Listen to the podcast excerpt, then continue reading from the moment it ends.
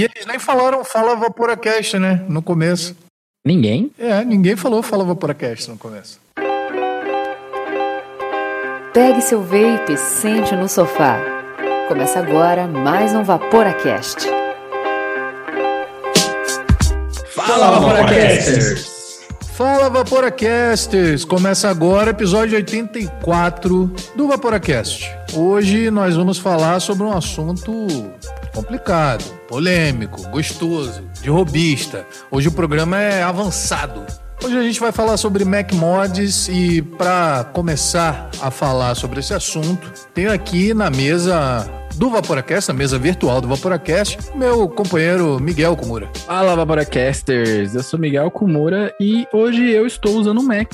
Sim, porque pra gente falar sobre, a gente tem que conhecer um pouquinho, né? Tá certo. Eu, eu hoje, nesse episódio, eu tô tipo um elefante que subiu em cima da árvore. Ninguém sabe o que tá fazendo aqui, ninguém sabe como chegou lá, mas como eu sou amigo deles, eu vou continuar aqui e fazer pelo menos a apresentação. De resto, eu vou só pegar minha pipoca e observar a aula que será dada, ministrada hoje aqui pelo Miguel, nosso engenheiro elétrico, e nossos convidados, o Marcel. Fala, Marcel. Tamo junto, galera. E o Bernardo. Fala aí, pessoal, beleza? Obrigado primeiramente aí pelo espaço, pelo convite que vocês estão dando oportunidade aí pra gente para falar desse assunto que eu e Marcelo a gente é apaixonado, Mac users direto mesmo. E acho legal a gente bater esse papo para poder desmistificar algumas coisas, alertar sobre outras, porque a gente tem visto um uso bem irracional aí do, dos Macs. A galera sem preparo nenhum querendo entrar nisso, achando que é brincadeira e não é bem por aí, né? Bacana, bacana. Não é bem por aí. Este programa é destinado a maiores de 18 anos. Vaporar é pelo menos 95% mais seguro que fumar, segundo o Serviço de Saúde Britânico.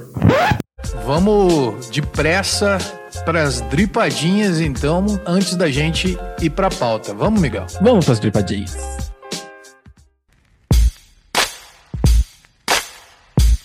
Dripadinhas e Dry Hits. Bom, primeiramente, nas dripadinhas e dry hits, a gente quer deixar aquele super, ultra, mega obrigado a todos vocês, assinantes do Vaporacast, que faz com que esse podcast possa chegar a todo mundo gratuitamente. Muito obrigado a vocês por ajudar a gente a pagar as contas do Vaporacast, né? Porque isso existe. E especial também é o apoio dos nossos patrocinadores ou apoiadores oficiais do Vaporacast, que é o flavebr.com.br. .com, na verdade, perdão. Que é aquele site foda para fazer DIY ou para aprender a fazer DIY e, e aprender e evoluir e lá você encontra tudo que você precisa. Também aqui com a gente a Mago Blends, que, Ângelo, chegaram os juízes da Mago Blends. A gente tem que sentar e experimentar. Agora que eu tenho paladar de novo. Opa, opa. Alô, milho. Alô, pamonha. É o carro da pamonha, freguesia. E, tam... e também um super salve para B-Side Special Blends, que apoia a gente faz muito, muito tempo, desde que o Vaporacast era tudo mato. Alô, B-Side, faz aquele juice de abacate pra nós, bonzão. Pois é, oh, a galera do grupo secreto tá me mandando mensagem direto pra saber se eu sei quando que volta o estoque de Forest. Eu não sei. Então, é isso aí. não temos ingerência sobre o estoque da B-Side. Não temos, infelizmente. Mas bora pra pauta que o episódio hoje tá cheio de coisas legais pra gente falar. Bora, bora, bora.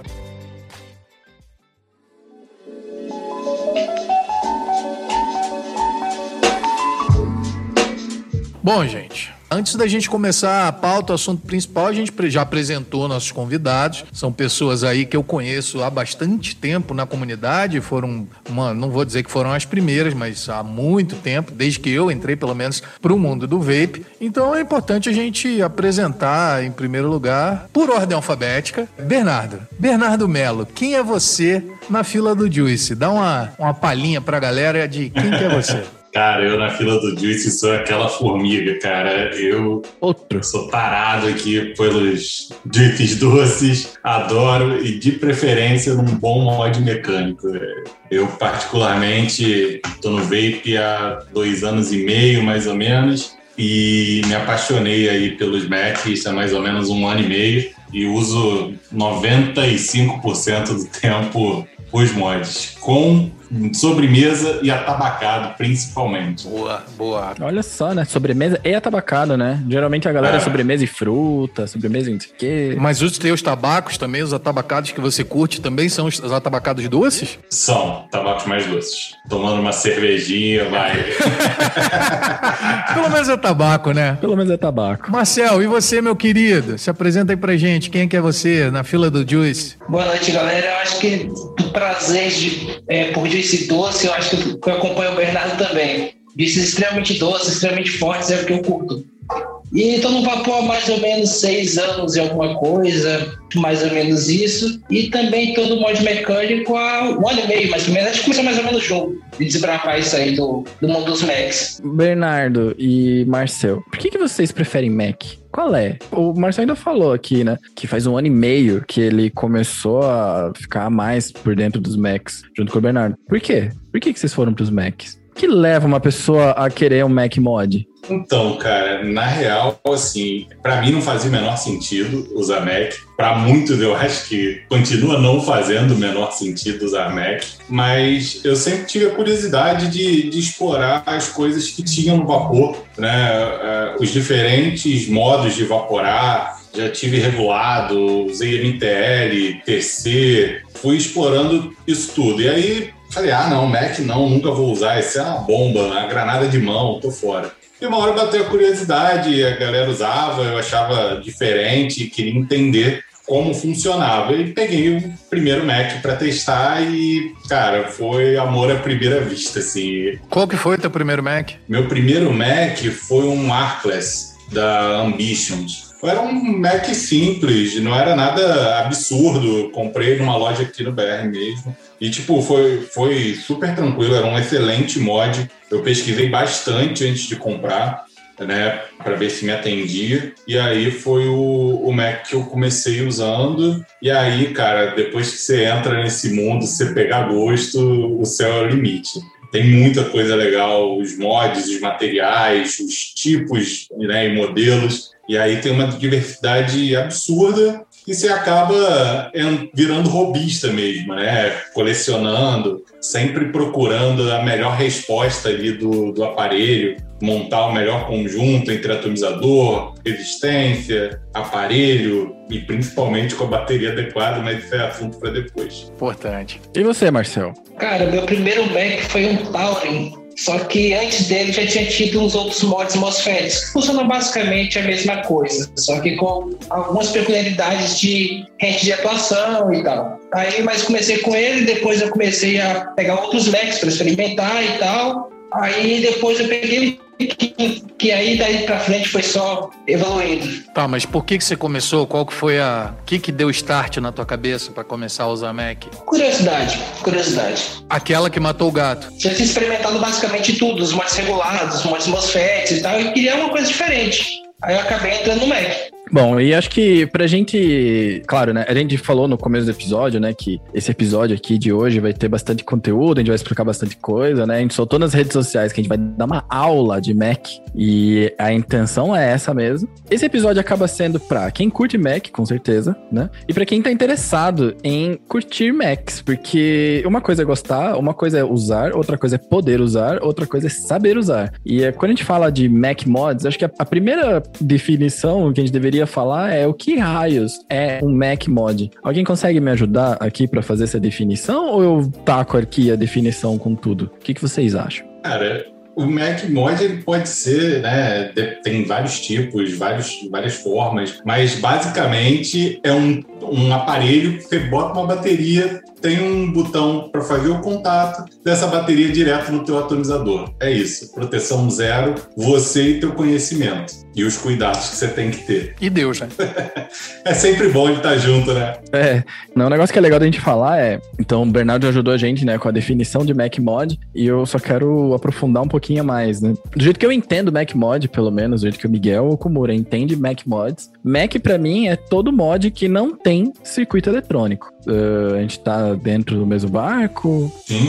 Sim. Eu vou dar meus 10 centavos de contribuição aqui, dizendo que principalmente em relação ao acionamento, ele é um acionamento que não é eletrônico. Essencialmente depende de um acionamento Físico, né? mecânico, físico, para que haja o contato da bateria diretamente com o teu atomizador e a partir daí haja, enfim, né, o contato, a eletricidade aconteça, ou seja lá como é que vocês falam isso, para poder funcionar o Mac. Ou seja, se tem ele- algum tipo de eletrônica envolvida, não é Mac Mod. Exato, eu concordo com essa afirmação, porque sei que tem gente que gosta de falar que PWM é Mac, que MOSFET é Mac, que um monte de coisa é Mac, mas eu, para mim, Mac é só aqueles mods que literalmente não tem nada, né? E claro, né, a gente não vai entrar em todos os tipos de mod do universo, né, que existem, porque esse episódio não é sobre regulados, né? Ou regulados ou protegidos, então, né? Mas mod regulado é aquele padrãozão que vocês têm, que você sobe abaixa o volume, ou baixa o volume. Você sobe e abaixa o botão. Mas dentro de regulado, por exemplo, a gente tem mods que são PWM, por exemplo, ele é um mod regulado, que às vezes é, às vezes não é Mac, porque Mac a galera também gosta de se di- dirigir a Mac como os aparelhos que não têm proteção, e, ou seja, são tudo coisas diferentes. Então, assim, Mac Mod, pelo, pelo menos a principal diferença entre o Mac Mod e o que a gente chama de semi-Mac, que é o mais parecido de Mac que tem, né? Seria que o Mac Mod, né, como a gente já falou, não Que não existe? Que não existe. é, com certeza. Semi-Mac não existe. O Marcel já tinha que ter falado isso no- em dois episódios atrás do Tem que Acabar lá, a gente tinha que botar Tem que Acabar Semi-Mac. Porque definição de Semi-Mac não existe. É, Semi-Mac é um regulado, é um regulado sem regulagem, vai. é um regulado sem regulagem, é um Mac com circuito, é tipo uma parada que tá dentro né, de, um, de um negócio ali. Exemplos de semi-Mac, por favor, vocês que manjam pra caramba. Pô, tem aquele que é lindo, né? É o sonho de consumo. Fuxi. Fuxizão, né? Sou Keeper. Soulkeeper, é, exatamente. Que esses aí, eles têm aquela aparência tubular, né? Aquela aparência tubular padrãozinha que os Macs têm. É look de Mac, mas não é Mac, né? Look alike, assim. É tipo, parece Mac, mas Mac mesmo não é, né? O Fuxi parece Mac, Keeper parece Mac. Mas no começo do vapor, tudo começou com essa ideia do MOSFET, né? Do semi-Mac. Tanto que, que estourou mesmo foram aqueles antigos Kangertech. Não sei se vocês lembram, que era um esconquezinho, geralmente e tal. Era o MOSFET e uma bateria de 865. É, mas o MOSFET é justo, né? Porque aí você. Esse tal do semi-Mac, né? Seria tipo um acionamento eletrônico para um mod mecânico, né? Isso, imagino eu que era no começo, né? É, agora, assim, né? O, o precursor do vaporzão, de todo o vaporzão que a gente conhece, é o Mac, certo? O tal do Mac Sumion. Aham. Mac Subion. Mac Subion com bateria 18650 e aí puxando o comentário lá do Marcão do Tem que Acabar. Ah, não pode usar uma bateria para fazer para dual coil. Porra, antigamente o pessoal usava aqueles Mac de uma bateria 18650 com duas coil para fazer até campeonato de trick, campeonato de vaporzão e essas coisas todas. Não, então, tipo assim, como é que funciona né, o Mac, a gente já abordou, dependendo né, do tipo de aparelho, o acionamento vai ser diferente. Você tem Mac, normalmente os mais básicos, os mais comuns, são Macs com um botão embaixo, né, que fazem esse contato com a bateria, ou direto, ou tem até alguns que a gente chama de, de contato constante. Tem uma, uma chapa entre o contato do mod com a bateria para evitar alguns problemas que podem ter, né, principalmente para manutenção de sujeira. Então, esses são os mais comuns aí que a galera costuma começar, costuma usar. E hoje em dia tem vários outros modelos, né, com, com fire lateral, fire em cima, que é o botão no caso, né, por barra. Fire em cima? Nunca vi. Fire em cima, mas eu vi de um mod mó bonitão do Leandro Lapside lá, que era tipo um GP, assim, da vida. É, esse teu aí é Fire em cima? O Marcel tá mostrando o mod dele lá que tem Fire em cima. Qual mod é esse? SSSP. De quem? Da MCM. Da MCM. Ah, massa. É um mod filipino. Até porque assim, né? Como a gente tava falando lá no começo do episódio, né? Na, na abertura até, né? De tempos em tempos a gente repara de que o Mac Mod, né? Essa tecnologia de se evaporar, né? des- dessa maneira. Com os mods desse jeito, eles, de tempos em tempo, eles parecem até que tem uma certa hype que é um periódica, assim, né? De tempos em tempos, os, os Mac Mods, eles ficam muito famosos na comunidade, né? E a gente tava muito preocupado, inclusive nas gravações anteriores, até quando a gente fez uma, uma conversa aqui, né, de aquecimento de pauta, a gente fez uma reuniãozinha sexta-feira sobre isso. A gente tá muito preocupado com a quantidade de pessoas que estão interessadas em usar um Mac que, pelo menos de acordo com o nosso ponto de vista, a gente encara de que elas não estão prontas para isso, né? E claro, né, esse episódio aqui que a gente quer, pelo menos ajudar a ensinar explicar coisas sobre Mac mods não é para que vocês, pessoas interessadas em usar um Mac mod, não usem, mas na verdade é para vocês fazerem um checklist mental para saberem se vocês já têm todos os conhecimentos necessários para usar um Mac mod e se não tem, qual que te falta. É basicamente esse o objetivo desse episódio, a gente conversar bastante e identificar todas as habilidades que você como vapor tem que ter para poder usar um Mac mod. A partir desse momento, quem vai decidir se você deve ou não usar é você mesmo. Exato. E eu já vou adiantar aqui que tem bastante conteúdo, né? Claro, a gente começa a se falar, a gente quase mal sabe de onde começar a falar sobre Macmod, porque é um universo muito, muito, muito grande no vapor. Só que tem coisas específicas que a gente precisa saber delas, né? É, a primeira coisa que a gente já falou é que os mods mecânicos, eles não têm proteção nenhuma.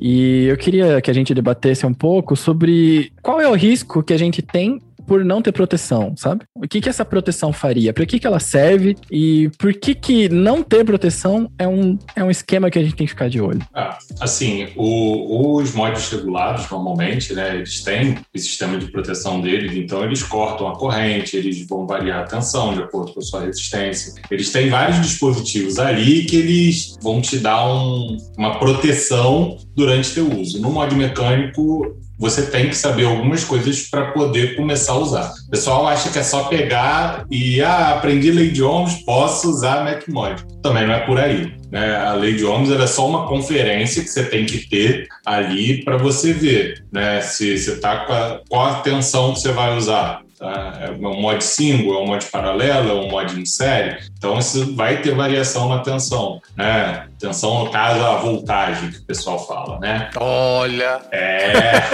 Eu vou deixar passar, porque a gente não explicou o que, que é ainda, mas vamos Então, exato. Então, assim, é, qual a tensão, né? Então, a partir dessa tensão que você sabe pelo tipo de equipamento, você, sabendo a sua resistência, você vai conseguir descobrir a corrente, né? Que são quantos amperes ali a sua bateria vai estar fornecendo naquele circuito, para ver se, se é adequado né, o uso da bateria que você escolheu, da bateria que você tem. Né? Então, assim, isso é o básico do básico do básico, mas isso não capacita ninguém a chegar e comprar o Mac Mod no dia seguinte, né? Porque, assim, são vários pontos. Isso é uma coisa que, lei de ohms, você pega qualquer calculadora que você baixe no celular, faz isso, né? Você bota dois dados, ele te dá os outros dois. Então, assim, não vejo mérito nenhum do cara né, dizer que sabe lei de ohms, então quero comprar um mod mecânico, né? Não é por aí. Eu queria fazer um, um acho que anda em paralelo, né? Não necessariamente é, eu corto, mas assim, Miguel que trabalha com engenharia, além de ser engenheiro elétrico, efetivamente trabalha com eletricidade, né? Eu tenho um amigo que é engenheiro eletrônico né? Ok. E aí a gente estava conversando sobre vape e tal, conversando sobre. Ele, pô, mas dura, né? Isso e tal. E eu estava, por acaso, eu estava utilizando um TL no, no, num dos raros momentos em que acontece eu estar tá utilizando um direto ao pulmão. Eu normalmente uso boca ao pulmão, né? MTL. E aí eu conversando para ele, falou, pô, mas é bacana isso, né? Tal. Eu falei, pois é, essa bateria que eu estou usando tem 30 amperes. Miguel, em termos práticos, em português BR, o que significa? Qual é a, a grandeza correspondente a uma força 30 amperes numa bateria. O que eu consigo? Eu consigo iluminar minha casa com 30 amperes? Porque do jeito que ele reagiu, ele falou, cara, não é possível. Eu falei, é, essa bateria tem 30 amperes. É, isso, isso, cara, é muito engraçado, porque quando eu tava na faculdade e comecei a evaporar, eu lembro que eu tava numa matéria de. Enfim, umas matérias lá do fim, lá, acho que era eletrônica de potência 2, alguma parada assim. E eu lembro que eu, most... eu levei o meu Revenger X pro, pro mostrar pro meu professor, pra mostrar e falar pra ele: olha só meu aparelho que faz 200 watts. E ele, o quê? Cara, 200 watts é muita coisa. E é mesmo, né? Tanto que, se for olhar no, o, a área de estudo da engenharia que trataria de um mod, seja mecânico, seja do que for, não vai nem ser a eletrônica em si, vai ser a engenharia elétrica, porque acaba a gente já tá lidando com um problema de potência. Claro, se tiver engenheiros eletrônicos aqui e quiser me jogar uma pedra, depois eu deixo. Mas até onde eu sei, até onde eu entendo, né? A eletrônica lida com correntes baixas, né? Baixo é quanto? É miliampere. É mili alguma coisa, sabe? A gente tá lidando com coisas muito pequenas, porque são componentes eletrônicos que conversam entre si. No caso do vapor, a gente está lidando com a tensão é muito baixa, né? Só para fazer um, um, parênteses, né? Eu falei aqui, Bernardo, eu vou deixar passar porque foi a primeira, né? Já que falou de grandeza e eu tenho, tipo, um discurso de uns 40 minutos aqui para falar. Não faça isso. Não, não vou fazer isso. Deixa só em 10. É, é, que a primeira coisa é que não existe voltagem e nem amperagem, tá? Eu entendo da onde vêm esses nomes, porque quando a gente procura em inglês aparece voltage. E quando a gente vê a grandeza da corrente elétrica, que é ampere, a gente vê então amperagem. Então parece certo. Em inglês até é mais parecido com isso, só que em português isso não existe. Então, o meu apelo como profissional da área é que sempre que você vai falar, sempre você, Vapor, que vai falar sobre qualquer grandeza elétrica com qualquer pessoa, use as palavras certas, porque, tipo, senão você vai querer explicar um negócio mó legal e você, justo naquela vez, tá falando com alguém que manja alguma coisa, e se você dropar um voltagem, acabou aí. Já acabou. Tá acabou aí. O cara nem vai mais te escutar, não sabe de nada, se faz mal, vai explodir na tua cara. Não, eu, eu juro pra você, é assim que a galera funciona, porque porque é aquilo, né? Quando a gente tá querendo ensinar e mostrar alguma coisa, a gente não pode errar, né? Se a gente erra, tipo, é como se fosse um professor de português escrevendo a ortografia toda errada, né? Bom, Dito isso, eu até também quero entrar um pouco no que o Bernardo falou, que é sobre proteção, né? A gente tá falando sobre proteção, sobre proteção, sobre proteção, e a proteção do quê? Quando a gente evapora, a gente liga essa bateria direto no nosso. Isso é a problemática do Mac Mod, né? E isso a gente. Quem curte Mac Mods. Você vai responder minha pergunta? Vou, mas é que eu preciso fazer uma série de. Ok. Não, não, só pra saber. Né? É que como você falou que o discurso era de 40 minutos, eu só, só pra, né? Ah, não, mas é só pra gente entender por quê. Porque o que, que a gente tá protegendo? Nesse caso, a gente tá protegendo a nossa vida, a nossa integridade física, os nossos aparelhos, os nossos bens. É isso que a gente tá protegendo. Quando a gente fala que o Mac Mod não tem proteção, é que ele não tem proteção contra nada disso. Por que que, que rola? A bateria que a gente usa no nosso no vapor são baterias lithium-ion, que elas têm uma densidade de energia muito grande. O que, que isso quer dizer? Quer dizer que ela aguenta segurar muita coisa e soltar muita coisa. E não é à toa que esse tipo de bateria são as baterias que, estão, que são utilizadas em carros elétricos, por exemplo. Porque carros elétricos, eles têm esse mesmo problema. Eles precisam de uma corrente de partida muito alta. Eles precisam poder liberar corrente de uma maneira sob demanda, né, e muito alta. Então a gente está usando essas mesmas baterias, né? E é bom que a gente tenha é, falado que essas baterias são baterias de carro, porque assim como o papel da bateria é armazenar energia dentro dela. Assim como um carro armazena energia, geralmente colocando gasolina ou álcool, né? Então é bom que quando a gente fale sobre essas coisas, a gente entenda que quando a gente fala de energia, não existe muita energia, não existe pouca energia. Existe um problema que seria de soltar toda a energia ao mesmo tempo, que aí equipara-se a qualquer tipo de explosão, né? Basicamente, se você pegar uma bateriazinha dessa, encher de gasolina e explodir, ela pode ter o mesmo efeito de uma bateria normal explodindo. Então, o, quando a gente fala assim, que tipo de dano pode causar 30 amperes? Que tipo de dano pode causar uma bateria dessa? 30 amperes sozinho não quer dizer muita coisa, né? A gente precisa saber qual é a tensão, né? E com isso a gente tem a potência. Então a gente tem que analisar a potência no caso, né? Um chuveiro elétrico, por exemplo, numa tensão completamente diferente, tipo 220 volts, com 30 amperes, se você toma banho com isso né? Com 30 amperes também, você. Cara, 30 amperes é muita coisa. Difícil, acho que eu não expliquei, né? não, mas é justamente isso que eu quero saber. Eu sei, eu sei que. 30 amperes é uma quantidade absurda de energia. Isso, é exatamente isso que eu quero saber. É, um comparativo, né, pra gente saber coisas que soltam corrente, né? Se a gente pega uma pilha Duracell, a, bate... a corrente de saída de uma pilha Duracell, se bobear deve estar escrito por aqui, mas é coisa assim de poucos miliamperes, né? Então todas as coisas eletrônicas e todas as paradas que a gente tem. Se eu não me engano, é 1.5. É, é, é bem pouquinho. Então, assim, todas as coisas que a gente tem eletrônicas, elas não liberam correntes acima do que alguns miliamperes. E no vape é uma exceção. Então, que quando a gente fala que precisamos proteger e tudo mais, que usar Mac Mod é um problemão, é um problemão que a gente tá aqui para discutir. Eu acho que eu já falei demais e talvez a gente tenha uhum. outras coisas no meio, né? Talvez tenha mais gente também participando desse episódio aqui, né? Que precisa falar isso. Mas, Lady On, vocês querem falar Lady On?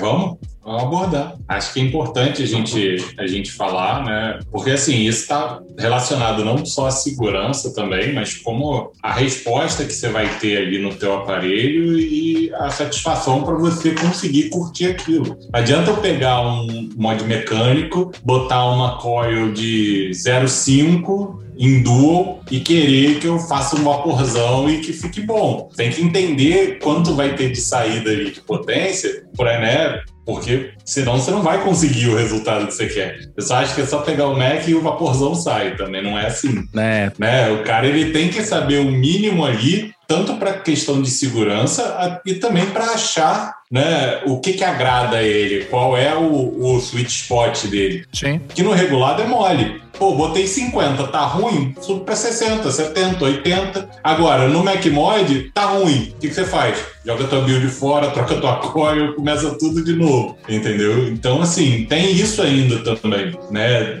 Do cara ele ter já uma bagagem, uma experiência, para ele saber o que, que agrada ele e como ele vai transferir isso para a experiência dele no mod mecânico. Se o cara ele nunca buildou na vida, ele resolve fazer uma, né, uma transição para o mod mecânico, ele não vai ter uma resposta legal. Além de estar se colocando em risco. Pô, mod mecânico não, não é só para dual coil. Você pode usar com single, pode usar com MTL, você pode usar com o que você quiser. Um bom caso de MTL, né? Eu estou usando MTL Mac hoje, por exemplo. Então, basta que você saiba o que você esperar né, ali do teu conjunto, né? Qual a resistência ideal para o que você quer, para você definir a potência que te agrada para esse tipo de atomizador. Então, assim, não é difícil, mas o início é um pouco complicado o cara conseguir entender isso. É. Eu acho que uma explicação ali sobre lei de Ohms, dado por um engenheiro elétrico, acho que é uma, é uma coisa que a gente não vê todo dia. Já pensou se eu erro? não, é, não, é que o Miguel, o Miguel, na realidade, ele já nasceu calculando a lei de Ohm. Acho que lei de Ohm para engenheiro deve ser tipo, sei lá. Soma na matemática. Para engenheiro eletricista, lei de Ohm é tipo vocabulário mesmo, assim, sabe? Tipo o advogado falar, não, mas isso tá na Constituição. É o princípio é, de é tudo. É tipo isso, é.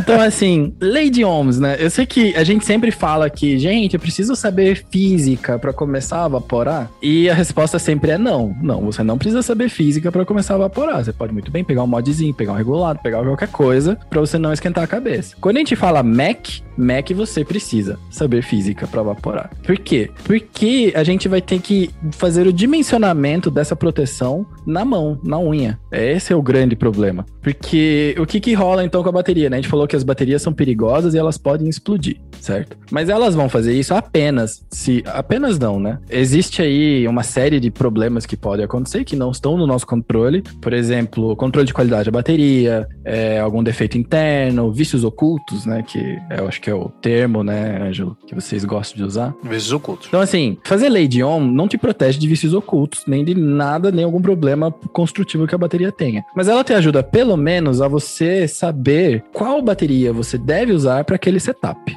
Então, quando a gente faz o dimensionamento da proteção, que seria o nome chique, né? Mas quando a gente faz a Lady On, o que a gente quer saber é: a minha build vai dar boa naquela bateria que eu tenho? E eu sei que é um negócio meio abrangente, porque a resposta disso vai ser sim ou não. Como é que a gente vai fazer? A gente vai calcular. Então, existe um grande consenso na comunidade Vapor de que a gente segue a orientação do MUSH das baterias. E você pode colocar aí no Google Multi baterias. Um homem, a lenda. A lenda das baterias. O Papa. E ele tem a voz, né? A, a, voz, eu vou dizer que eu vi poucas vezes, né? Que ele tem um podcast, inclusive. Sim. Que é o Mind Your. Mind Your Amps. Ele tem um canal no YouTube, tem vários vídeos deles. É bem legal também. É, o que que a gente. A primeira coisa que deve ser feita para evaporar, então, para evaporar no Mac mod, seria você precisa modelar esse sistema matematicamente. E graças a Deus isso é muito fácil, é só seguir a lei de Ohm. Então, o que a gente tem, já de cara, algumas informações que são básicas para qualquer bateria de vape que a gente usa aqui, né?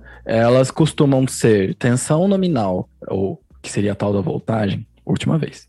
Tensão nominal, 3.7 volts. Isso quer dizer que é faixa de operação dela. Isso não quer dizer que a bateria de, de lithium-íon ela é 3.7 para sempre. Ela é 3.7, ela é tipicamente 3.7, ou seja, ela é feita para trabalhar nessa faixa. Só que quando você tira ela do carregador, você carregou ela até o 100%, ela não é 3.7, ela vai vir 4.2 volts, ou seja, ela vai ter ali meio volt para cima, vai ter uma tensão um pouquinho maior, né? Vai ser meio volt acima. E esse é o ponto que a gente tem que prestar muita atenção, porque a proteção da bateria tem que ser calculada no seu pior caso. O nosso pior caso ao usar um Mac é bateria cheia. Então a gente tem que calcular a nossa corrente de proteção, aliás, a nossa corrente máxima na bateria cheia. Para isso, a gente usa a tensão de 4.2 volts. Então, lei de Ohm, né? A gente sabe que são três variáveis, né? A lei de Ohm, geralmente, né? Na verdade, é o melhor cenário, né? 4.2 é aquela hora que o Mac está instalando, tá uma Exato. delícia.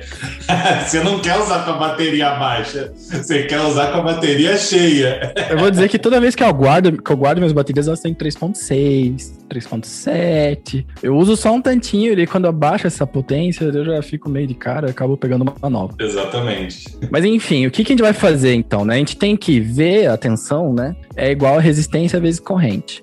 Então a gente, por enquanto, só pegou a tensão, né? A resistência vai ser construída, vai ser feita. E aí é, a gente tem que literalmente construir uma resistência e botar para medir para ver quanto que tá dando essa resistência aí, né? Para você fazer isso, né? Se você, aliás, é que, é que eu não quero cortar muito, porque se eu começar a avançar aqui, eu vou começar a avançar pra caramba. Não, vai que vai. E eu tô com medo. O melhor amigo do, do mod mecânico é o mod regulado, né? Afinal de contas. É, exatamente. Eu sei que é um negócio muito foda, porque a gente tá fazendo aqui o cálculo lei de Ohm e tudo mais, só que nada garante de que essa lei de Ohm vai dar certo no final. é, isso, é- isso é louco, porque, assim, porque existe um, um problema entre o mundo real e o mundo da matemática, né? Uma, o primeiro lado é que o papel aceita tudo, né? E o outro lado é que a, a realidade, ela tem literalmente dados da realidade. Então, que pra gente poder fazer uma simulação, o mais certo seria a gente pegar essa resistência, buildar num mod regulado que você confie. Não precisa ser um mod regulado, pode ser aqueles. Aquela basezinha de montar também que vem em alguns kits, né? Eu esqueci o nome da marca. É, Coil Master. Coil Master, aquela basinha da Coil Master. Você pode montar ali para você ler ali qual que é a sua resistência, qual a resistência da tua coil. E nem, nem a resistência da tua coil, é a resistência do sistema atomizador, né? Porque você bota o atomizador, então você tem a leitura do atomizador mais a coil nesse momento. Ao saber disso, aí é ótimo, porque a gente tá com um dado de tabela, ou se você tiver um, um multímetro, não. Se você tiver o teu carregador, ele vai dizer para você que a sua potência, a sua tensão da bateria tá em 4.2. A gente tem agora um valor medido da resistência, né? Que tem que ser medido somente nesse tipo de equipamento, tá? É, medir a resistência com multímetro não vai dar certo. Até porque você vai tirar a resistência dali e vai colocar num, num, num aparelho, num atomizador, que pode interferir de alguma maneira com a leitura daquela resistência. É, tem uma parada que é muito específica de hum, instrumentos de medição elétricos que eles medem sempre muito bem perto do fundo de escala, ou seja, perto do máximo. Então, quando a gente pega um multímetro, por exemplo, o fundo de escala vai ser 200 ohms ou 200 mil ohms, né? Então, né, 200 kilo ohms, né? A gente está tentando medir uma resistência que é menor do que 1. Então, que mesmo a escala de 200, ela é muito longe. Então, assim, não se usa multímetros para fazer medição de resistência. Você pode até fazer se você tiver algum ali para você ver que todos vão dar a mesma coisa, por exemplo. Então, assim, não, não faça isso. Ok, com os valores em mãos, então, né, a gente tem mais resistência. Chuta aí uma resistência, algum de vocês. Qual aí uma resistência que vocês gostam de usar? 012, num dual core.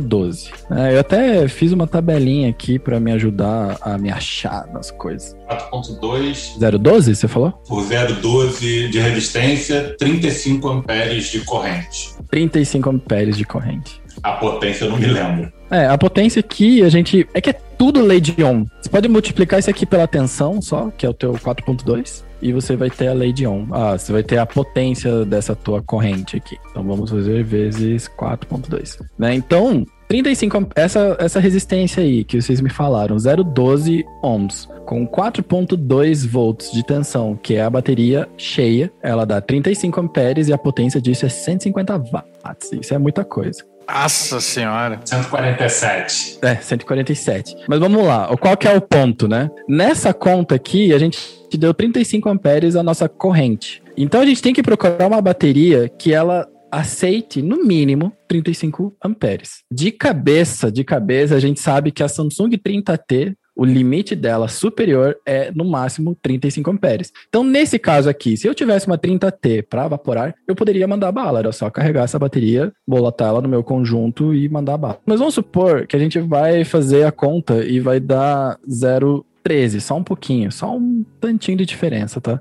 É, a potência ela vai para 135 watts e a corrente caiu para 0 para 32 amperes. Ou seja, esse é o raciocínio que você tem que fazer, basicamente é, no jeito que eu quero evaporar, que eu pretendo evaporar, a minha bateria dá conta? Se der conta, você monta e evapora. Se ela não der conta, você não evapora. Tem um negócio que é muito, muito, muito, muito importante falar, que esses valores que o Mush ele entrega lá pra gente, fala, ó, oh, essa bateria aqui tem corrente, não sei o que, de 35 amperes, não, aquilo não é um sinal amarelo, tá? Não é tipo assim, olha, gente, você tá em 35 amperes, toma cuidado, você não vai passar aqui, tá? Mas vou te entregar 36 aqui, só entre nós, né? Isso não pode acontecer de maneira alguma. Eu sei que tem gente que discorda e eu chamo no x aqui cinco minutos de soco pra gente discutir sobre isso. A gente, né? Cinco minutinhos de Google ali no, nos academics resolve. Mesmo porque você tem aparelhos que te permitem usar uma corrente maior. É, mods mecânicos que te permitem fazer isso com segurança. Você não precisa ficar. Regulados, né? Você quer dizer? Não, mod mecânico mesmo. Não, mecânico. Ah, tá. O mod em paralelo, numa configuração em paralelo, que são duas baterias em paralelo. Calma, você calma. mantém. Calma. Não queima a pauta, calma. É que tem estratégias em como fazer pra, pra gente ter mais potência, né? Mas vamos, vamos manter o nosso exemplo aqui no uma bateria só, por enquanto. Pergunta de ignorante. Toda bateria, independente do tamanho, 18350, 21700, 26650, todas elas têm 4.2 volts de máxima? Cara, essas baterias que a gente usa, sim. Essas lithium-ion aqui, sim. Obrigado, professor. É, se a gente fosse partir para outro tipo de bateria, que também rola, né? Tem gente que curte usar aquelas baterias lipo, né? Lítio polímero e tudo mais. Elas não vão ter essa mesma faixa de tensão porque muda, vai mudar, né? Pode ser que tenha, pode ser que não tenha, né? Vai depender da bateria. E isso é massa do mecânico, né? Mecânico não importa se a bateria que está usando é uma lipo, se é uma Lion, se é alguma outra coisa. Ela vai deixar você usar o que você conseguir colocar lá dentro. Isso que a gente acabou de falar aqui, eu sei que vocês estão no nível muito superior, mas aí eu posso ser a pessoa ignorante, que posso representar a pessoa ignorante porque realmente eu sou nesse assunto. É o CDR que o Mushi fala lá nas baterias. É o tal do CDR. Ele tem umas tabelas de baterias recomendadas, inclusive, que são essenciais aí pra galera que gosta de mod mecânico. As baterias que ele recomenda. Eu conheço só 30T. Quais são, além dessa, Bernardo? Aqui tem a maior descarga, né? A maior corrente, na verdade, de, de descarga é a 30T, né? Então é que a galera elege para justamente ter uma margem ali maior para trabalhar com a resistência. Mas tem a Molicel, a P42A, que se eu não me engano são 30 amperes de CDR. Tem uma da Golize também, eu acho, né? É, a Golize acho que não está nas recomendadas. Tem a Samsung 40T, que são 25 amperes. Acho que essas três são as principais que ele recomenda e ele diz, inclusive, né, mais ou menos a autonomia ali que essa bateria vai te dar. Quanto maior o CDR, menor a autonomia. E então você ganha numa coisa e perde na outra. Isso. Mas isso está tudo na tabelinha dele que você pode conferir lá, né? Querendo. Tem tanto para mecânico, baterias recomendadas para mecânico, quanto baterias recomendadas para regulados. E ele faz esses testes periodicamente, né? Aqui a gente sempre gosta de dizer que não tem é, é, receita pronta. No entanto, e como a gente está falando de segurança, acho que é seguro dizer, e me corrijam se eu estiver equivocado, que você quer. Molicel a gente não vai achar no Brasil, muito difícil, né? Eu, pelo menos, nunca vi para vender. Eu já vi, mas é difícil, é. É, é um cara que traz aí, dois caras que trazem. Então, acho seguro dizer que, primeiro lugar, você quer usar Mac e principalmente, né, se você quer usar Mac com alta potência por uma questão de segurança, é bom, é recomendável que você procure as 30T, certo? É, tem as 18650 que são modelos mais antigos, tem uns mods que ainda são mais antigos, tem a 20S da Samsung também, que são 30 amperes. Que é uma, é uma pequenininha, né? É, mas é uma boa bateria também. Então, assim, você tem opção. Agora, o lance é o seguinte, né? A gente gosta de falar, né, que não tem receita pronta. Dá para manter ainda, Ângelo, dá pra manter ainda. Porque aí que tá. A beleza do Mac Mod que aí... Porque, assim, se você me pergunta, tipo, qual a sua opinião como engenheiro de Mac Mod, eu vou falar, é uma irresponsabilidade fodida é uma irresponsabilidade mesmo, porque nenhum produto entrega na mão do usuário a segurança. Né? Um, um, bom produto, ele vai proteger o usuário de cagadas que possam acontecer, né? Agora, se me pergunta como Vapor, Vapor eu acho do caralho o MacMod. Pra ser bem honesto, assim, eu gosto justamente porque a gente tem essa. A gente pode ter essa questão da customização muito mais forte, né? Não, claro. Então é assim. Lembra que a gente fez a continha aqui do, da corrente aqui? A gente fez essa leizinha de on aqui. Ângelo, me conta aí. Qual que, é, qual que é a resistência que você costuma usar nos teus atomizadores dentro do seu. No MTL? Esqueci o nome do seu chip. Qual que é o seu chipzão bonitão aí? Iri. Iri. Iri. Olha, nesse momento, para não dizer que eu estou mentindo, eu tenho aqui 0.72. Então, 0.72. Né? 0.72, se a gente tivesse. Aí que tá, né? É até interessante mostrar, porque, Ângelo, qual que é a potência que tá listada aí no teu 17,5. Isso é uma parada massa a gente ver. Ah, bom, a primeira coisa é que, um, o Ângelo não está usando o mod mecânico, tá? Então, a, a lei de ON não é que não funciona nesse caso, mas é que nesse caso do mod regulado, existe um conversor no meio que faz uma bagunça na nossa conta. Eu não vou considerar isso, vou considerar que o Ângelo vai pegar esse mesmo atomizador e vai colocar no MTL, beleza? Beleza, campeão. O MTL no mod mecânico, né? Vai pegar esse atomizador e vai botar no mod mecânico. Tá, isso. desculpe, gente. É isso aí mesmo que eu vou fazer. Nesse caso do Ângelo, se o Ângelo estivesse usando, se fosse usar um mod mecânico, são duas faixas de potência que a gente calcularia. Tipo, peraí, mas agora começou a complicar. Existe a faixa de potência de operação, operação média. Aí, nesse ponto, a gente vai usar a nossa tensão, que é 3.7. Que é para saber, assim, na maior parte do tempo, qual vai ser a potência média que o Ângelo vai evaporar. Nessa, nessa configuração, a 3.7 volts, ou seja, a gente está falando uso, né? Ele, se fosse um mod mecânico, ele estaria a 19 watts e com uma corrente de 5.14. Isso seria no uso típico dele. Porém, na hora da gente é, dimensionar a proteção, ou seja, qual que é a nossa corrente máxima e qual que vai ser a corrente máxima que o Ângelo vai evaporar, é, a gente teria que usar o 4.2 volts. Então, que 4.2 volts com 0,72 da resistência dele dá 5.83. O que eu quero chamar a atenção aqui é que, veja só, existe a, a corrente 5.83, ela é maior, justamente porque a tensão era maior. A outra corrente dele, a corrente, tá? A outra corrente 5.14. E aí, a questão da bateria. É, o Ângelo poderia usar qualquer bateria se ele estivesse usando um mecânico. Você não precisaria nem usar uma 20S. Você poderia usar muito, muito, muito bem uma Samsung LG chocolate padrãozinha, sabe? Aquelas paiazinhas assim que você poderia evaporar de boa. Por coincidência, eu tô com uma resistência parecida com o do Ângelo aqui, mas eu não vou é, refazer a conta, nem fazer esse lance aqui. Mas eu só quero mostrar que a bateria da E-Fast que eu tô usando, que é uma bateria 18350, de 700 mAh apenas, é uma bateriazinha de 10,5 ela tem capacidade, o CDR dela, uma capacidade de 10.5 amperes. 10.5 amperes é seguro para Mac? Esse é o ponto. No meu caso e no caso do Ângelo é completamente seguro, porque a gente está vaporando aqui na casa dos 5 a 6 amperes. Então a gente pode escolher qualquer bateria que supre essa corrente. E nessa correntezinha aqui baixinha é qualquer bateria. Se você, Ângelo, tivesse comprado uma Samsung 30T para evaporar no seu Mac, mas você evapora MTL, você vai estar tá seguro? Vai. A corrente está acima, a, a corrente calculada nossa é menor do que o CDR da bateria? É. Você vai ter algum ganho usando uma 30T? Não. Entendi, professor Tiburcio. É, então, é, essa é a pira, porque assim, se fosse pro Ângelo vaporar, o Ângelo poderia usar uma Samsung 40T, por exemplo, que ela tem 30 amperes de saída, e é uma 21700, e o Ângelo poderia usar essa 40T, que ia ser melhor do que as 30T, a outra lá que aguenta 35 amperes. Então, assim, a gente não precisa de tabelinha se a gente sabe calcular as coisas. É verdade. E essa é a, é a grande chave, né? Aprender como fazer para que você possa se dar bem com qualquer setup teu. Porque eu lembro do Marcão falando, por exemplo, ele falou: pô, a galera fala aí que essa bateria aqui não é apta para Mac. Cara, essa bateria aqui de 10 amperes, ela é apta para mim.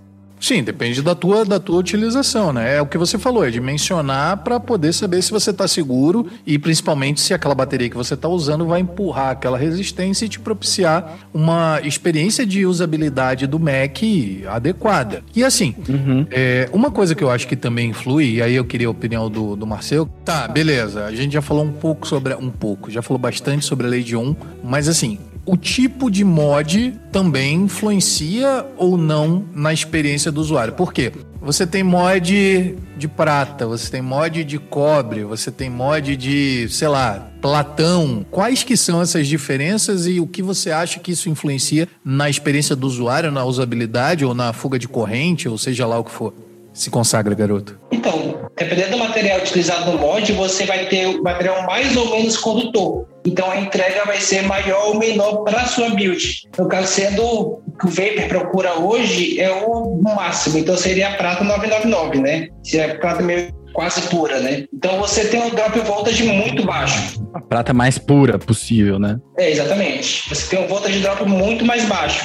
Então você tem uma entrega muito maior. E também, é, entrando um pouco mais, não sei se cabe aqui agora, mas sobre o tipo de equipamento que você usa que no caso você tem mod série, tem mod paralelo, aí também vai variar de acordo com a, com a usabilidade é, é, que você precisa. Por exemplo, nesse daqui eu estou usando uma Core 010, só que é um mod paralelo. Uhum. O que é o um mod paralelo? O mod paralelo é quando os polos são iguais, positivo, positivo, negativo, negativo. Modo série, positivo e negativo. É, então, ele tá falando com a lei de Ohm, então beleza, a gente tava fixo, né, alguns problemas, né? Então a bateria, ela só consegue dar, entregar o próprio CDR, certo? Só a bateria, ou seja, cada bateria ela não consegue entregar mais do que ela está limitada a entregar. No máximo, luz vermelha. É.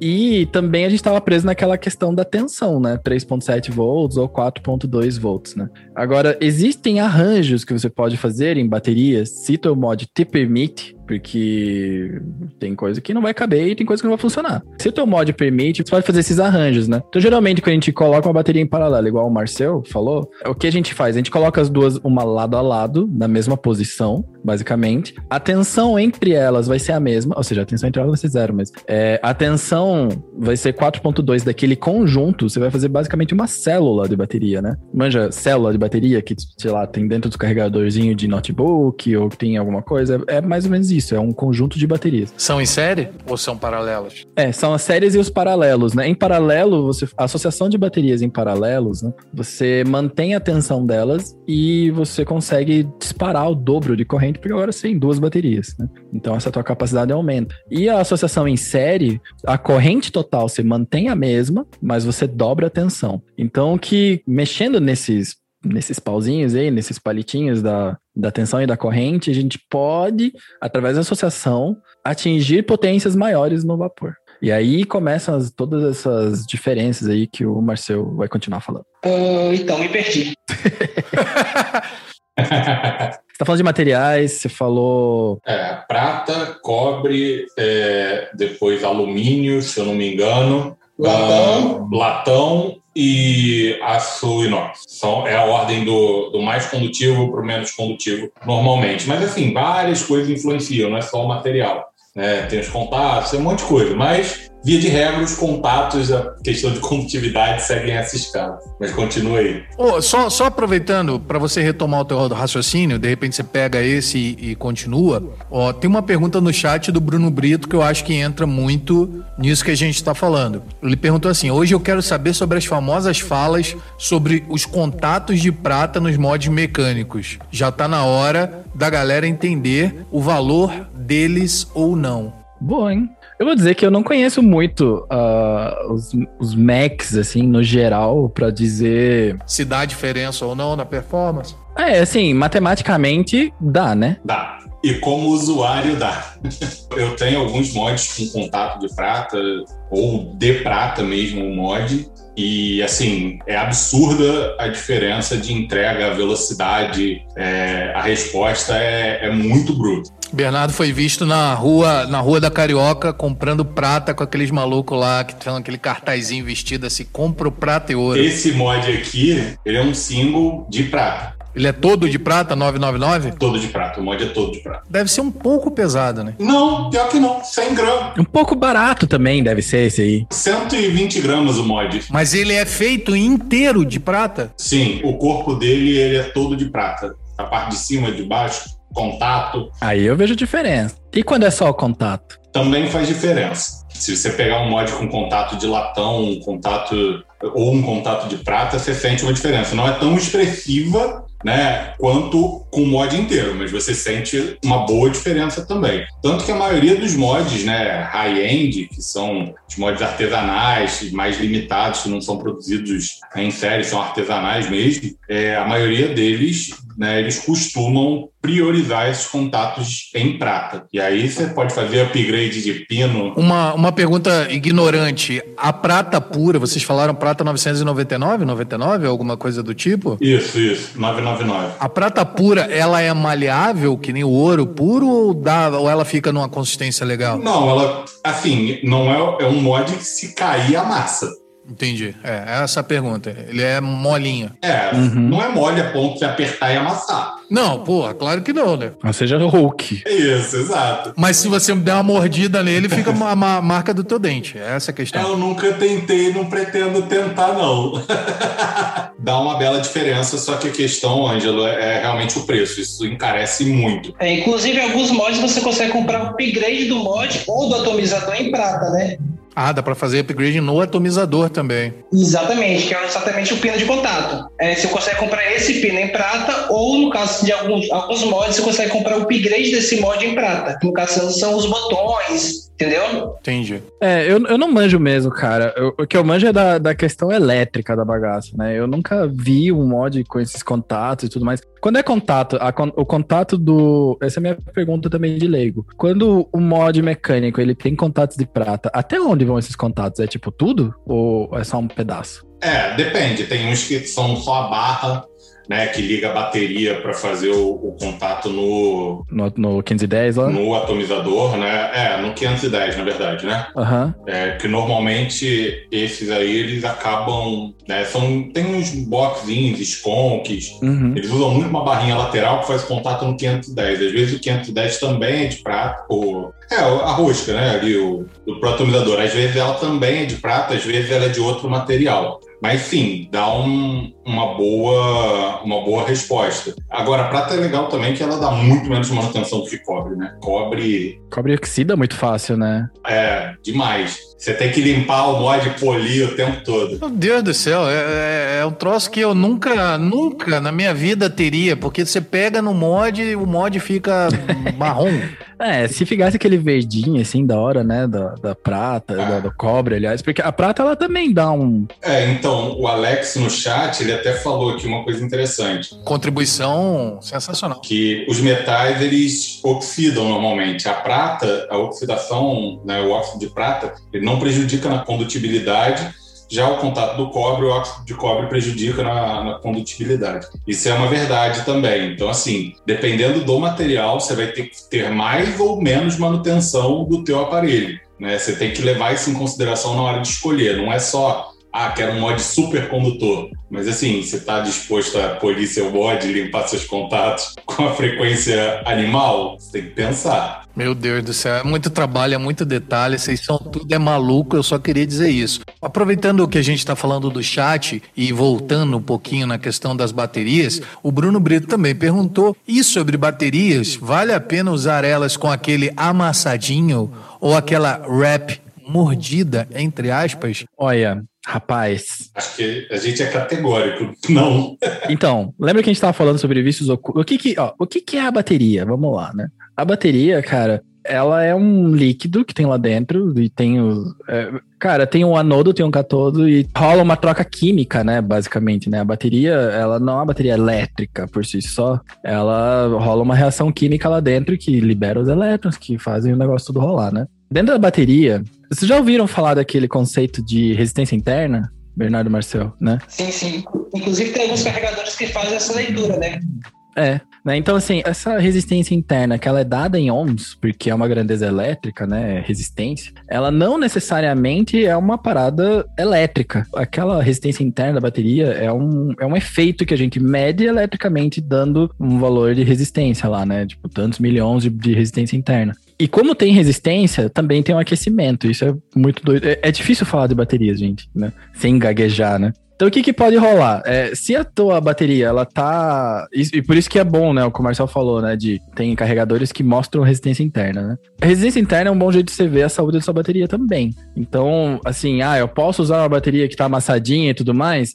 Só essa inspeção visual, ela é uma análise muito pobre para você. Você não vai poder dizer se essa bateria tem ou não. O seguro seria, já que eu não sei dizer, então é não, ela não deve ser utilizada. Se você tiver como fazer medições de resistência interna e ver que ela eletricamente está fazendo tudo o que tinha que fazer, é, ela está entregando o que tinha que entregar, putz, aí você poderia usar. Mas eu não acho que a gente, como Vapor, a gente tenha, tipo, é, ferramenta suficiente para fazer uma análise dessa. Mas aí tinha que ser um multi da vida num, num laboratório, né?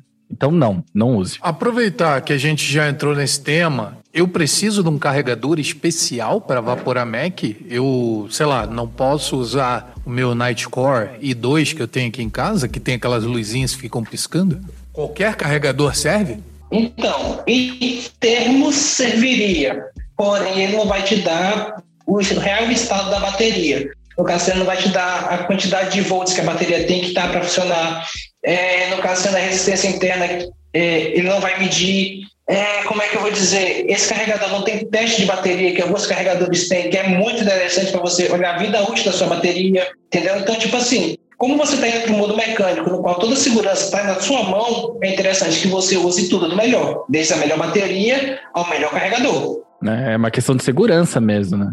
É, eu tenho o hábito de, quando eu carrego as minhas baterias, eu sempre fico atento, né, de quantos volts ela está indo para o carregador, né? Qual a tensão que eu estou colocando ela no carregador. Então, normalmente eu tiro do Mac a 3.6 também, 3.7, como o Miguel falou, porque o vapor já não está legal. E aí eu vou acompanhando essa carga dela. Se eu estou usando uma bateria, ela começa a descarregar muito rápido, isso é um indício que ela já não está legal. Então, assim, essa bateria provavelmente já vou retirar ela ali, ela vai, vai ser descartada, porque ela já não está né, tendo a performance que ela deveria ter. Ela já está começando a ter provavelmente um problema interno ali, né, pelo uso excessivo que eu já, já fiz dela. Então, se eu não tenho essas informações, como é que eu vou avaliar se está na hora de substituir ou não, entendeu? Essa bateria. Uhum. É, muita, é muita variável, cara. Exato, por isso que a gente queria ter essa conversa aqui, porque realmente é muita variável. não é só pegar e bota a bateria e evapora. Não, e, e sabe o que, que é foda? O, a gente sempre fala uma coisa, né? É, ah, poxa, Mac mod, pessoal gosta de usar mecânico é avançado, é um nível de usuário avançado. No entanto, quanto mais eu entendo de MacMod, pelo pouco que eu entendo, menos eu tenho vontade de usar. Cara, ó, eu vou dizer para você que a MacMod, eu já falei isso, o Fabretti discordou de mim, mas ele está errado, não eu. Por quê? Porque esse podcast Porque ele não é tá nosso. aqui para se defender. Exato, exatamente.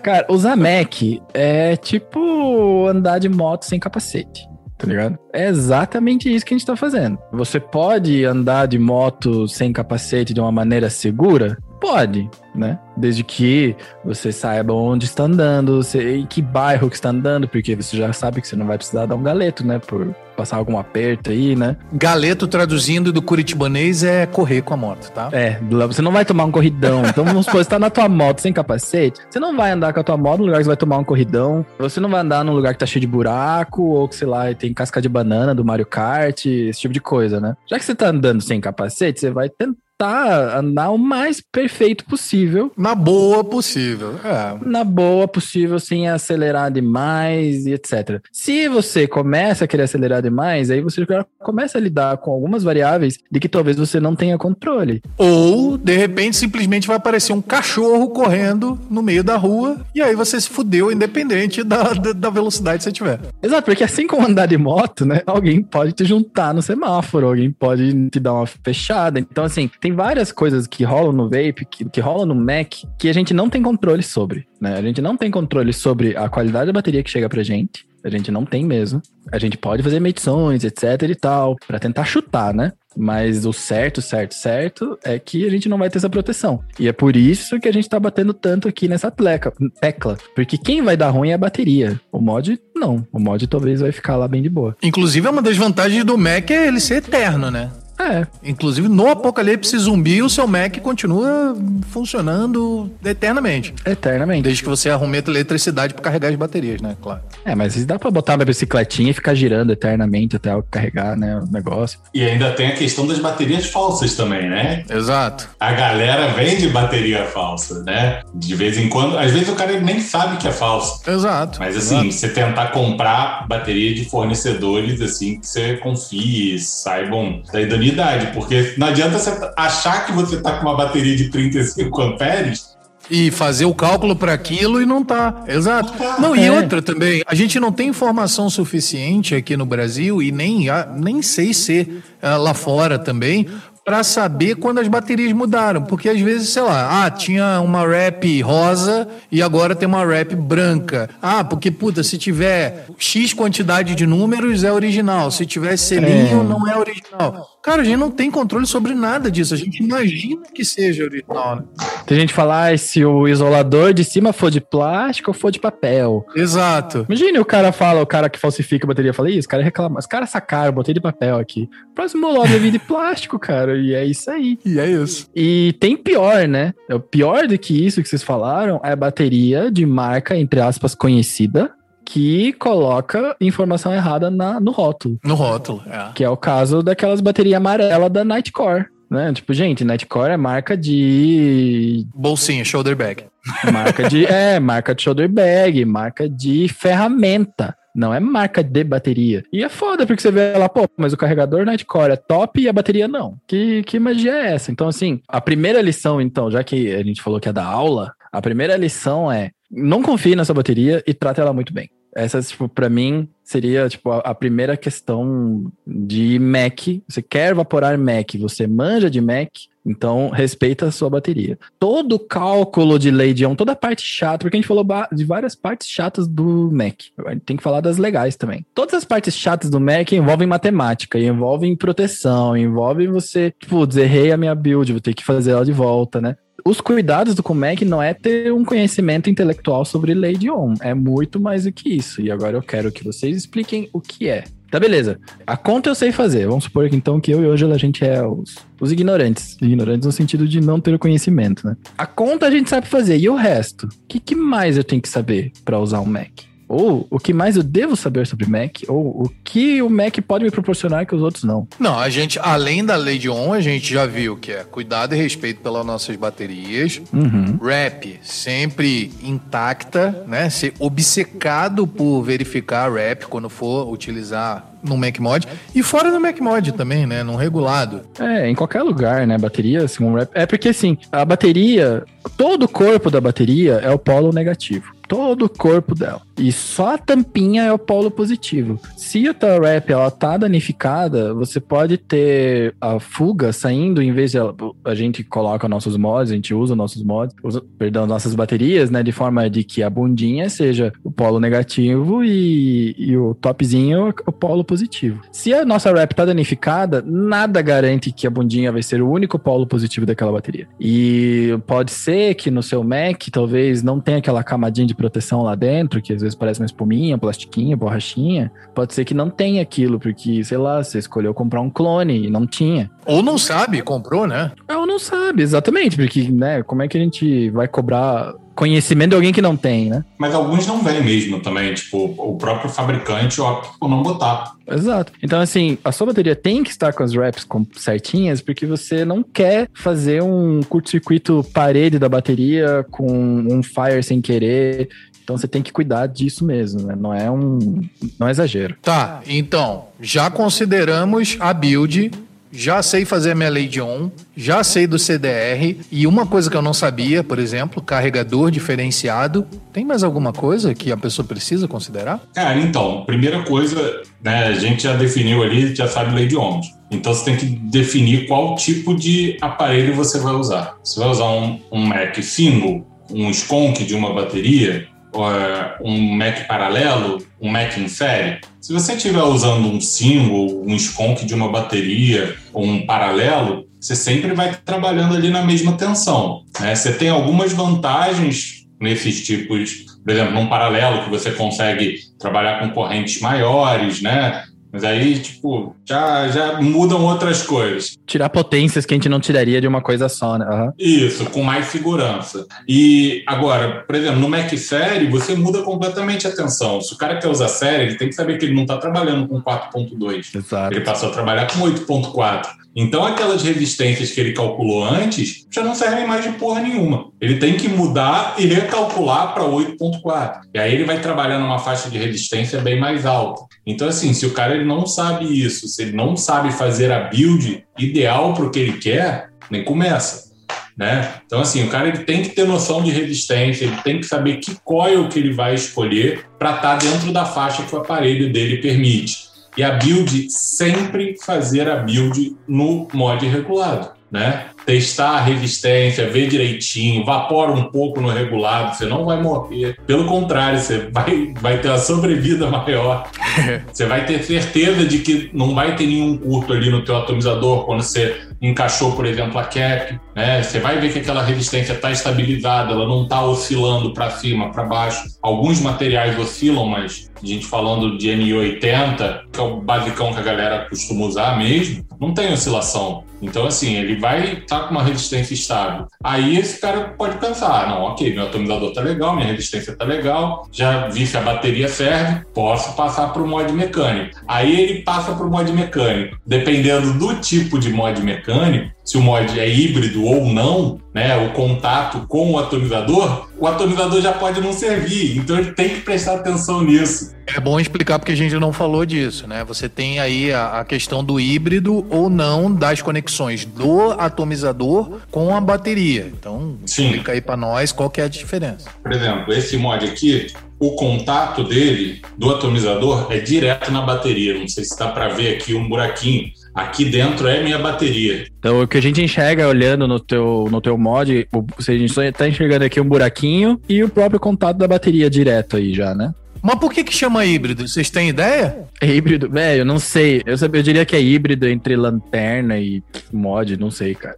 É. Não, não, porque o corpo e, a, e o, o conector do atomizador passam a ser um, é um elemento só, entendeu? Ah, ele, ele o, o atomizador se hibridiza com a bateria. É, entendi. E assim, para esse tipo de mod, você tem que ter um pino que o atomizador, né, o 510 dele, ele não seja retinho, ele tem um espaço aqui da rosca para não ter risco de você encostar o positivo e o negativo do atomizador ao mesmo tempo na sua bateria. Então, assim, tem atomizadores que não servem para usar nesse tipo de mod mecânico. Eu estraguei um mod mecânico, assim, inclusive. Um mod mecânico não, eu estraguei uma bateria, uma 30T, por conta de um atomizador que e por isso que eu tô falando, né? Tá, beleza, eu tenho a teoria, eu sei, eu, eu, já que eu tenho a teoria, eu posso ser usuário de Mac? Tô preparado para isso? É, eu já tô dizendo aqui que eu já caguei uma bateria, justamente por esse problema aí de que o Bernardo mostrou.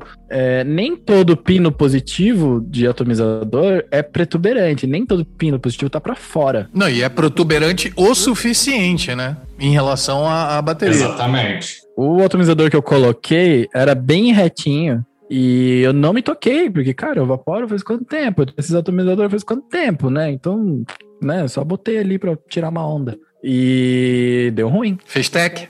No que eu vaporei fez tech, ou seja, a bateria deu ruim, deu curto-circuito da bateria. A bateria tem uma proteçãozinha, Felizmente. Pode ou não funcionar. Não é garantido que vai funcionar. É, isso é o louco, né? Não é garantido que vai funcionar. E aí, no meu caso, essa proteção entrou. Mas podia ter dado bem ruim. É. E, e, alguns outros mods, os paralelos normalmente, né? Como eles têm uma chapa ali em cima ligando as baterias, normalmente é um pino ajustável. Que aí você consegue ajustar. Nesses daí, você ainda pode se permitir um pino um pouquinho menor. Eu, particularmente, é, prefiro usar pinos né? normais, né? Então, assim, uhum. então depende da, do, do tipo de conexão ali do teu mod para você estar tá também seguro com relação ao, ao atomizador. Não é só ah, a resistência tá legal, mas o teu atomizador serve para o tipo de mod que você está usando. É. Então, assim, isso é um outro ponto importante da galera lembrar e conhecer né, o mod que ela está comprando e ver se o que ela quer usar ali cabe ou não. Né? Uhum. A gente tem mais alguma recomendação, alguma coisa que tem que ser observado? Tem umas 500 ainda. ainda tem muita. Dia. vamos nessa, vamos nessa. Então, assim, os. Por exemplo, esse mod aqui é um mod paralelo. É o mesmo modelo que o Marcelo está usando. Né? Duas baterias. Uh, esse daqui já é um mod em série. Que aí as duas baterias elas são ligadas, né? Positivo de, de uma no negativo da outra. É, mais comprido. Tem dele em box também. Fire lateral, esse daqui, né? Alguns tem, tem Fire com botão, tipo o que o Miguel tá usando. É, o que eu tô usando é o Notion MTL e o botão dele fica embaixo do mod, como se fosse um charutinho. Tá, mas, é, é, é, mas aí é só uma questão de ergonomia, uma questão de, de beleza, não muda a experiência em si. Óbvio, você já explicou que mods em série, mods em paralelo, você tem mudanças ali na hora de fazer o cálculo e tal, mas assim, tirando isso, você pega um mod que é em série ele é comprido, ele é em série é uma box, aí é só, é, é, só ergonomia e preferência do usuário, não muda a experiência em si, em tese. Não, é, o, normalmente o paralelo em série é entrega de potência melhor. Uhum. Você está exigindo menos porque você está trabalhando com duas baterias ali. Não, não, não, estou dizendo em relação a, a, ao formato, tubo, box e tal, mesma coisa, né? Não, não faz a menor diferença. Aí é gosto mesmo, você escolheu o que é mais confortável. E, e, o botão, mesma coisa. O Sidefire e o botão de baixo daria algum, dá alguma diferença na usabilidade, na experiência? Então, não.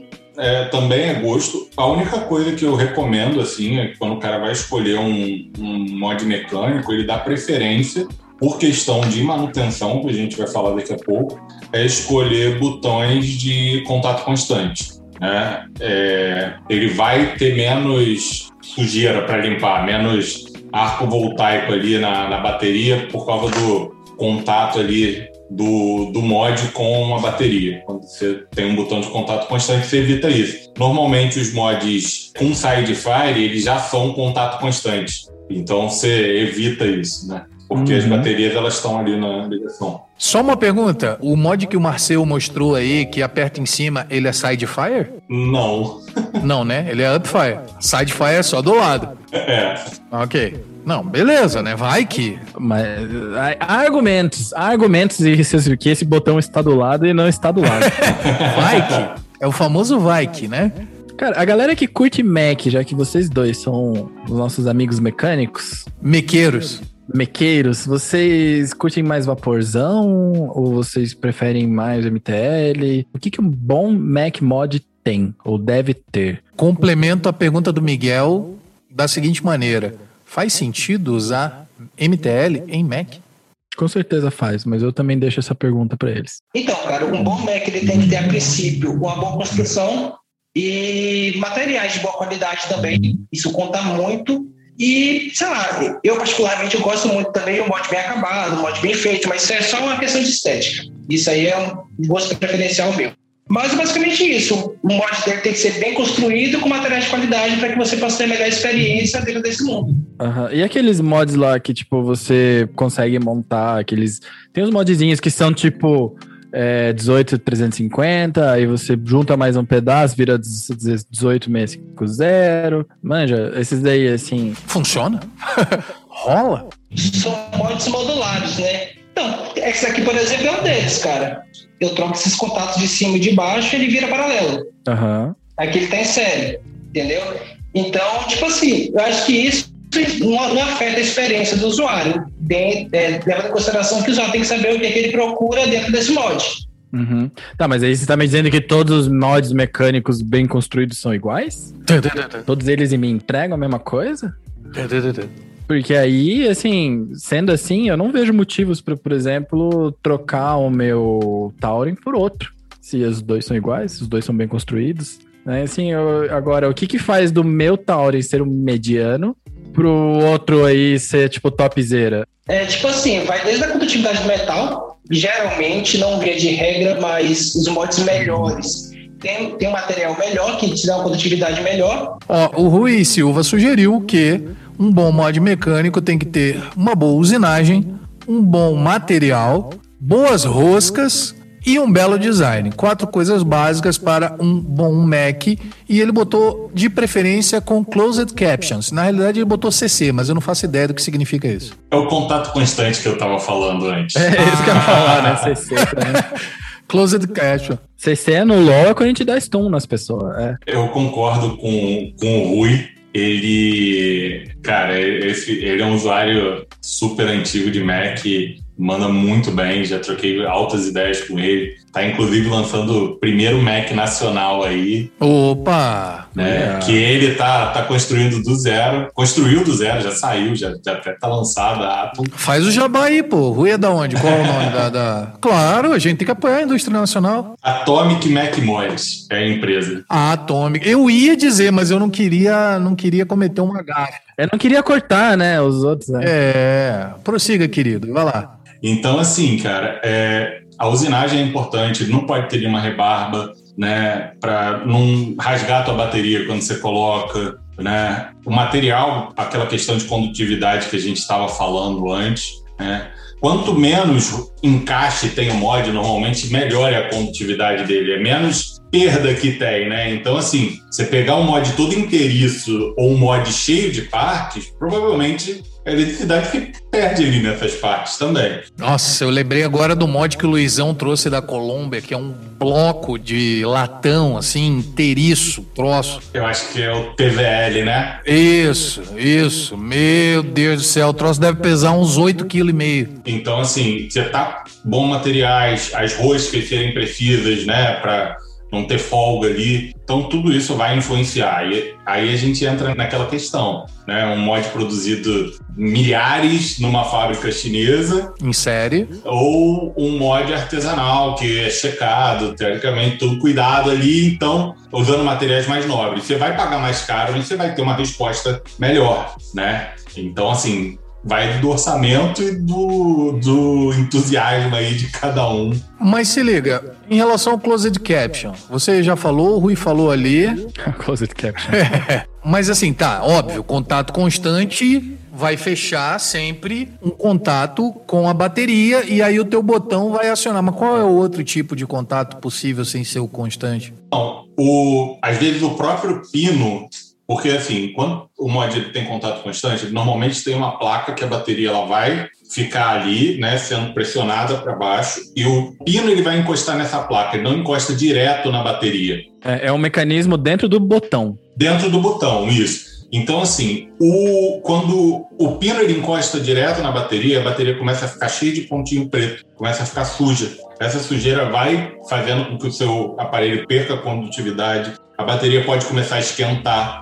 Então, isso é uma das coisas básicas que quem usa o mod mecânico tem que observar e tem que fazer manutenção, tanto do contato do mod, Esse é o tal do arco voltaico, não? isso, esse mesmo. É aquela sujeirinha que fica na bateria zoadaça, assim, aquele monte de coisinha preta. Isso, aqueles negocinhos todo preto. Tem como tirar isso ou joga fora a bateria também? Tem, tem como tirar. Você passa uma buchinha, esfrega ali de leve, né? Com cuidado, obviamente. Basicamente vai lixar, né? É, dá uma lixada de leve. É seguro, então, o seu uso mecânico ou regulado é seguro eu pegar a minha bateria que tá toda zoadinha ali, cheia de negocinho preto em volta, e passar uma, uma lixinha, seja ela qual for. É, bucha, bombril, esponja, né? Bucha esses, é só... esses pontinhos, eles acontecem porque toda vez que você vai ligar uma chave, fechar uma chave, abrir uma chave, geralmente, ou... Cara, ó, um teste, assim, vai no interruptor da tua casa e pá, e abre a chave ou desliga o interruptor, né? Tu,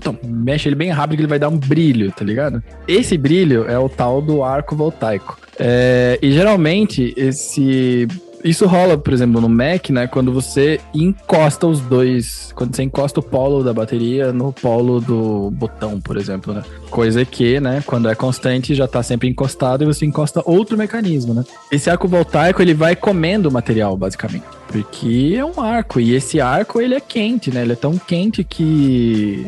Cara, ele é tão quente que virou plasma e você pode ver, né? Ele, ele vai comendo o material, né? E claro, quando ele queima, ele faz um óxido, deixa um negocinho ali que você pode só tirar e limpar e pôr de volta, né?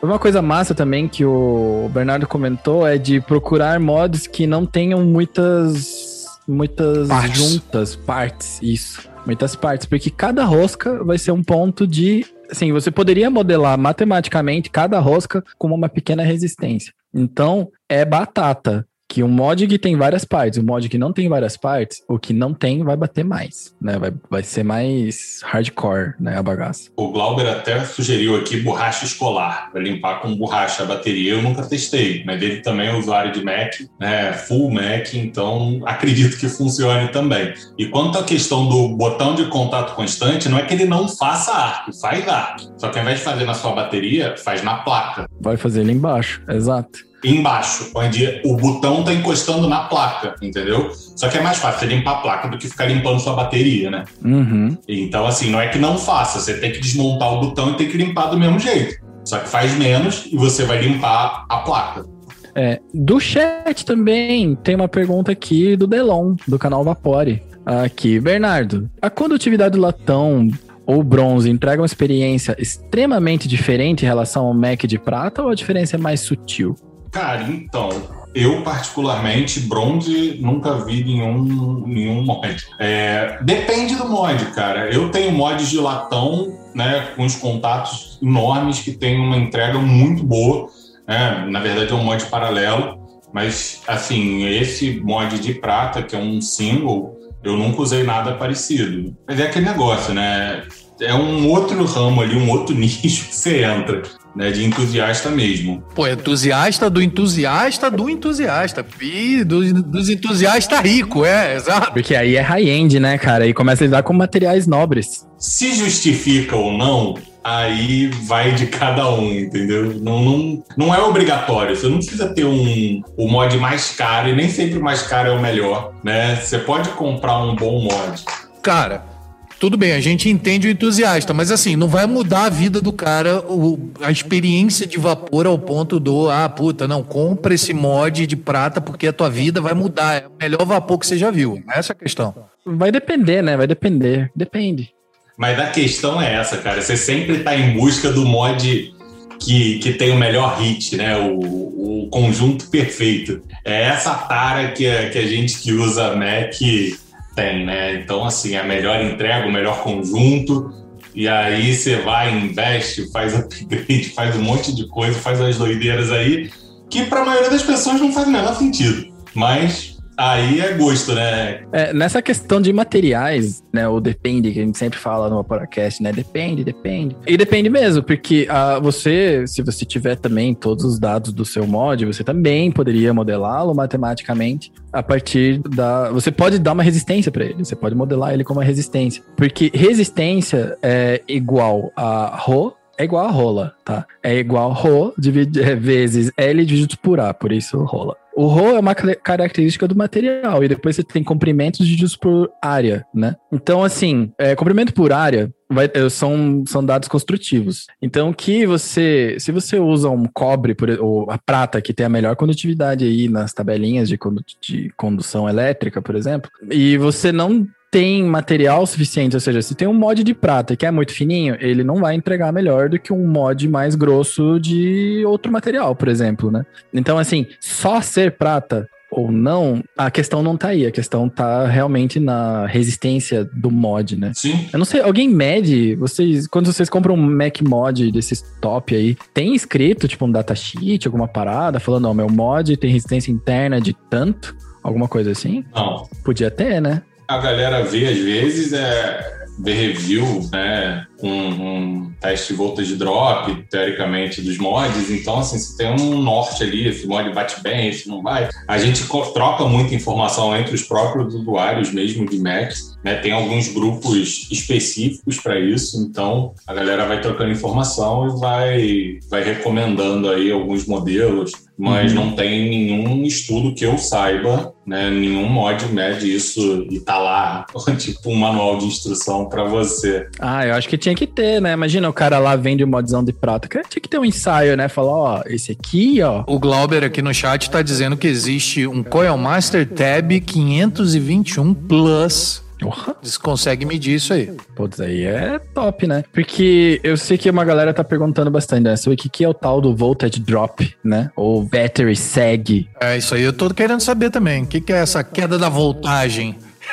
A queda da voltagem. Cara, a queda de tensão é um negócio que você pode procurar até na internet, assim, tipo, queda de tensão em condução. Porque, basicamente, o que a gente tá chamando aqui de voltage drop é a queda de tensão na condução daquela corrente. Não sei se, né, porque tem uma diferença entre você pegar um, um, instrumento e medir qual é a sua bateria, que vai dar lá 3.7, 4.2, vai dar aquele valor lá. Isso você pode medir com multímetro. Isso é ok. Aí você pode pegar também ali no seu atomizador e tal, né? Sem coil, pra, porque não estamos conduzindo, né? Estamos só medindo. Sem coil nenhuma, você vai lá, pega, dá fire no seu mod e mede a tensão lá em cima. Né? Como não tem condução, também vai ter que dar um valor ali muito perto ou igual ao que a bateria estava dando, né? 4.2 volts, no caso, bateria cheia. Já essa queda de tensão aí que vocês chamam, né, que voltage drop é o nome certo para inglês, não tem problema nenhum. É só em português que é queda de tensão em condução. Ela vai acontecer somente quando a bateria estiver conduzindo, quando você tiver dado fire no seu mod. E aí você vai ver essa queda acontecer. Você não vê ela antes, né? Justamente porque ela é uma queda de tensão em condução de corrente. O que isso quer dizer? E como é que eu calculo essa queda de tensão? Isso também é interessante. Se você quer saber só a queda de tensão não útil, ou seja, a queda de tensão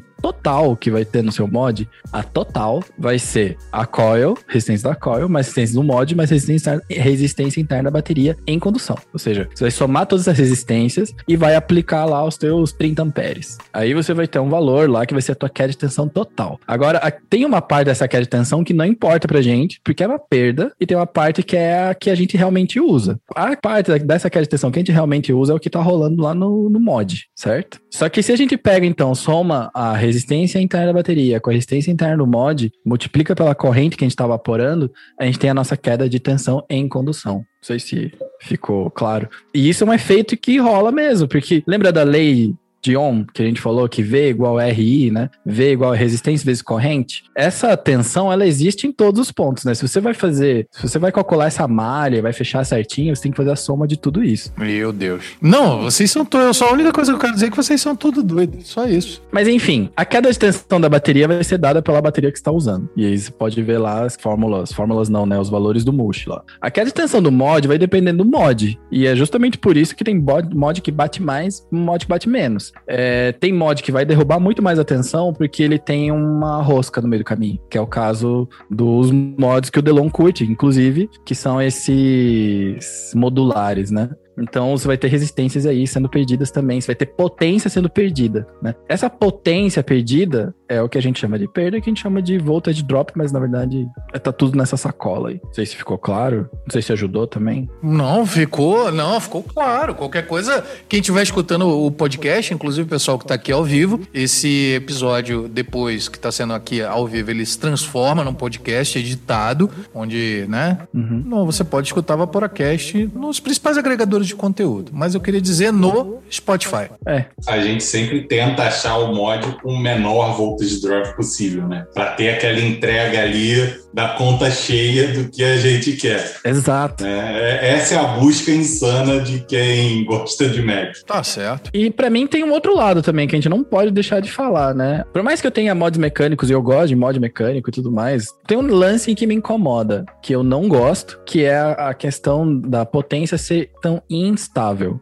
né? Eu não gosto disso daí. Já digo mais. Eu sou usuário, quem me conhece bem, eu sou usuário de DNA e uso replay, que é o lado oposto disso daí. Então, conforme a bateria vai descarregando, você vai dando menos entrega. Tem esse lado né, que é negativo para alguns, só que, porém, no uso, você tem uma vantagem, ao meu ver, que é tipo assim: conforme a tensão da bateria vai caindo, você vai aplicando menos potência. Então, você tem acesso a outras camadas de, é, de sabor do juice. É, esse costuma ser o argumento, né, da galera. Mas no meu reguladinho eu posso sempre subir ou descer, né? É, é, o único, é o único positivo que tem, né? Eu não sei, cara. É que que tá, né? Tem gente que vê isso como negativo e tem gente que vê isso como positivo, né? Sim. Eu acho que a gente tem um caso bem claro aqui. Eu não gosto disso e o Marcelo tá falando que é o que faz ele curtir Mac. Exatamente. Eu acho, eu acho meio complicado, né? Porque assim, você dá, sei lá, 10 hits e depois já não é a mesma coisa. E aí tu vê que o troço vai. Eu, eu esqueci a palavra palavra em português, mas ele vai fente, ele vai esmorecendo. Ele vai esmorecendo, né? O Marcão concordou com o Marcel, olha aí, aqui no chat, dizendo que é isso aí mesmo. Você percebe várias camadas do Juice. É, mas e se quiser voltar no sabor do começo? Você troca a bateria. Só andar com a mochila cheia de bateria, todas protegidas, é claro. Cheia de bateria nova. Então tá, gente, eu acho que assim, ó, a gente falou sobre os principais aspectos técnicos relacionados a mod, cuidado e, e tal. Eu acho que seria legal, de repente, a gente fazer um checklist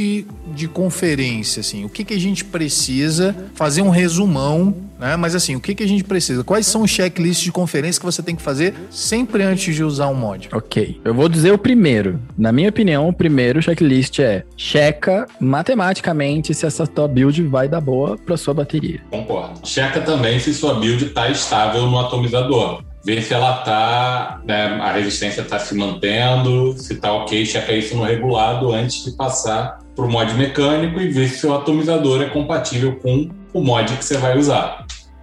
É importante checar nessa montagem também o atomizador montado, tá? Não é o atomizador aberto. Sim, montado, fechado, vapora nele com a cap, isso aí. Dá, dá uma testada, vapora um pouquinho, porque às vezes a própria cap ali, a coil tá um pouquinho para fora, encosta, e aí é um curto, né? Então, assim, tem que testar mesmo. Tá. Testa as reps também, ver se as, as reps da sua bateria estão legais, sua bateria está carregada, não tem nenhum amassado, né? Tá tudo ok antes de você colocar ela no seu mod. Vê se está tudo limpo, seu botão, você fez a manutenção, tá limpo o botão do mod, tá com, aquelas, com aqueles pontinhos pretos no botão, na bateria, você tem que checar isso também antes de colocar. A posição da bateria também. Sim, a posição da bateria qual lado que você vai colocar para cima ou para baixo? Isso a gente não falou, mas é importante. É, no mod single, né, qual lado você bota em direção ao, ao, atomizador? É o positivo, é o negativo? Não sei. Tem que ser o positivo, né? Na verdade, não. Quem te diz isso é o lado da ventilação do mod. Se a ventilação do mod for na parte superior, você bota positivo para cima, que é o lado que elas costumam ventilar. E aí, se a bateria ventilar, ela ventila na tua cara. Não, ela tem. São para lateral. E o botão normalmente é, tem ventilação, então eu prefiro, eu particularmente prefiro botar o positivo para baixo, para ela ventilar para o chão e não para minha cara. É, aí a gente tem um impasse. Se você bota. É uma pergunta mesmo, né? A gente pode discutir isso daí, né? Mas assim, se você bota num mod single, vamos supor num tubo, você troca as coisas, de, troca demais o esquema elétrico do mod, não? Colocando a bateria para baixo, porque o atomizador, né, a, o polo positivo, para mim, o jeito que eu entendo que as coisas devem ser... Combina, né, com, com o atomizador. É, exato, o polo positivo do atomizador, ele tem que dar no polo positivo da bateria. Porque na questão da ventilação, a bateria está aqui dentro, ela vai ventilar para cima ou para baixo, é, a pressão vai sair, vai mandar sair esse gás pelo lugar mais perto que tiver, que vai ser um buraco. Então, mas o buraco, às vezes, do mod, ele tá embaixo, não em cima. O ideal é que fique para baixo o, o, positivo. Eu, particularmente, uso sempre, escolho usar o positivo para baixo. É, eu acho mais seguro, né? Para a bateria, se for ventilar, ventilar para o chão. Nunca aconteceu comigo, mas é o jeito que eu sempre aprendi a usar. E tem mod, inclusive, que ele te diz a orientação da bateria. Tem mod que ele te obriga a botar a bateria num sentido, né? Então ele vem com as indicações, principalmente esses box. Ele diz às vezes que as baterias têm que estar com positivo para cima ou com o positivo para baixo. É isso porque box ele pode fazer um paralelo, ele pode fazer um série, se ligar errado, é. você não vai estar em nenhum deles, né? Mas em single, eu particularmente sigo a ventilação do mod. E de preferência, eu gosto que a ventilação seja para baixo. Eu acho que a gente tem que pesquisar esse ponto aqui, porque eu não concordo com você, Bernardo. Não, ok. Né? Mas por conta disso, né? Tipo assim, beleza, tá com a bateria lá dentro, né? Beleza, o buraco tá para cima, ou tá para baixo, ou tá do lado. Independente né? do buraco. For. É, independente do buraco, a bateria ela não ocupa o 100% do espaço. Então você tem um espaço ali onde os gases vão sair, né? Agora, me dá uma certa preocupação, por exemplo, saber que, tipo, ó, eu, eu tô usando um mod que ele é híbrido, certo? Então, é aquilo lá que a gente falou, né? É um corpo só e mais o botão. Quando você aperta, você dá fire nesse daqui, você fecha a chave, certo? Você fecha o, o circuito, né? Ou seja, o dar fire significa fechar esse circuito, uhum. né? Ou apertar esse interruptor, seja lá o que for. É, nesse momento que a gente tá apertando e eu tô com o meu mod aqui, fechei contato. Não sei se dá pra ouvir o meu mod funcionando. Dá.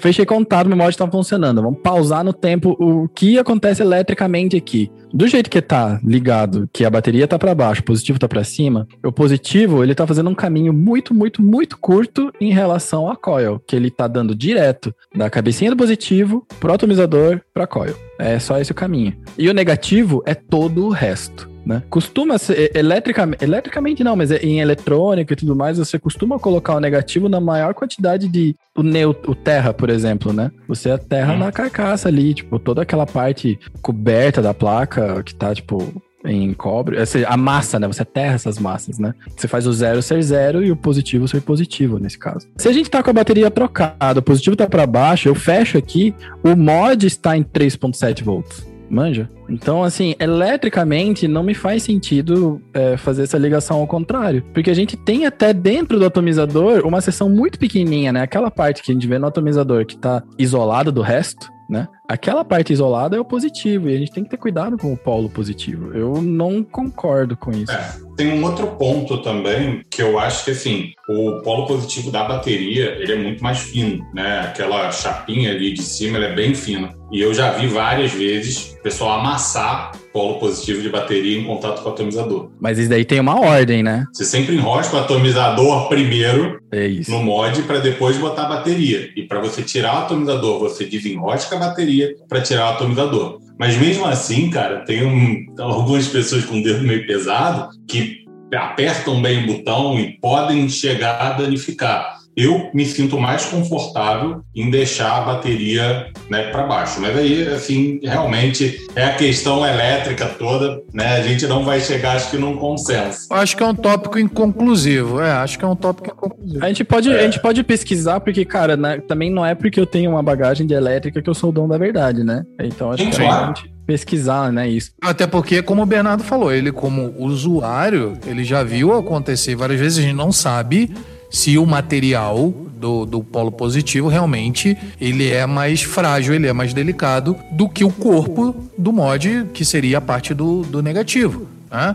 Certeza que é. É, mas veja o perigo. Se você coloca o seu atomizador, tá, beleza, a gente tá falando de erros aqui agora, né? Uhum. A, gente tá falando, a gente tá fazendo checklist, mas a gente tá fazendo checklist mostrando um erro para você pensar. A chapinha do negativo ela é lisa né? Uhum. E se você aperta esse contato aí, né? Você pode fazer com que naquela parte lá do atomizador, onde você tem o polo positivo e o negativo ali do ladinho do outro, né? Porque no atomizador, o positivo é o que costuma ser douradinho e o resto é negativo, né? Então, que se você pega esse daqui e aperta muito ele numa chapinha, você pega, tipo, o atomizador, né? Que tem um nipple, né? Tem uma milinha aqui para baixo. E você aperta demais na chapinha, você consegue também fazer o contato nos dois ao mesmo tempo, fazendo um curto positivo negativo na própria bateria, manja? Então, assim, eu prefiro encostar mamilo com mamilo. Que erótico isso, cara.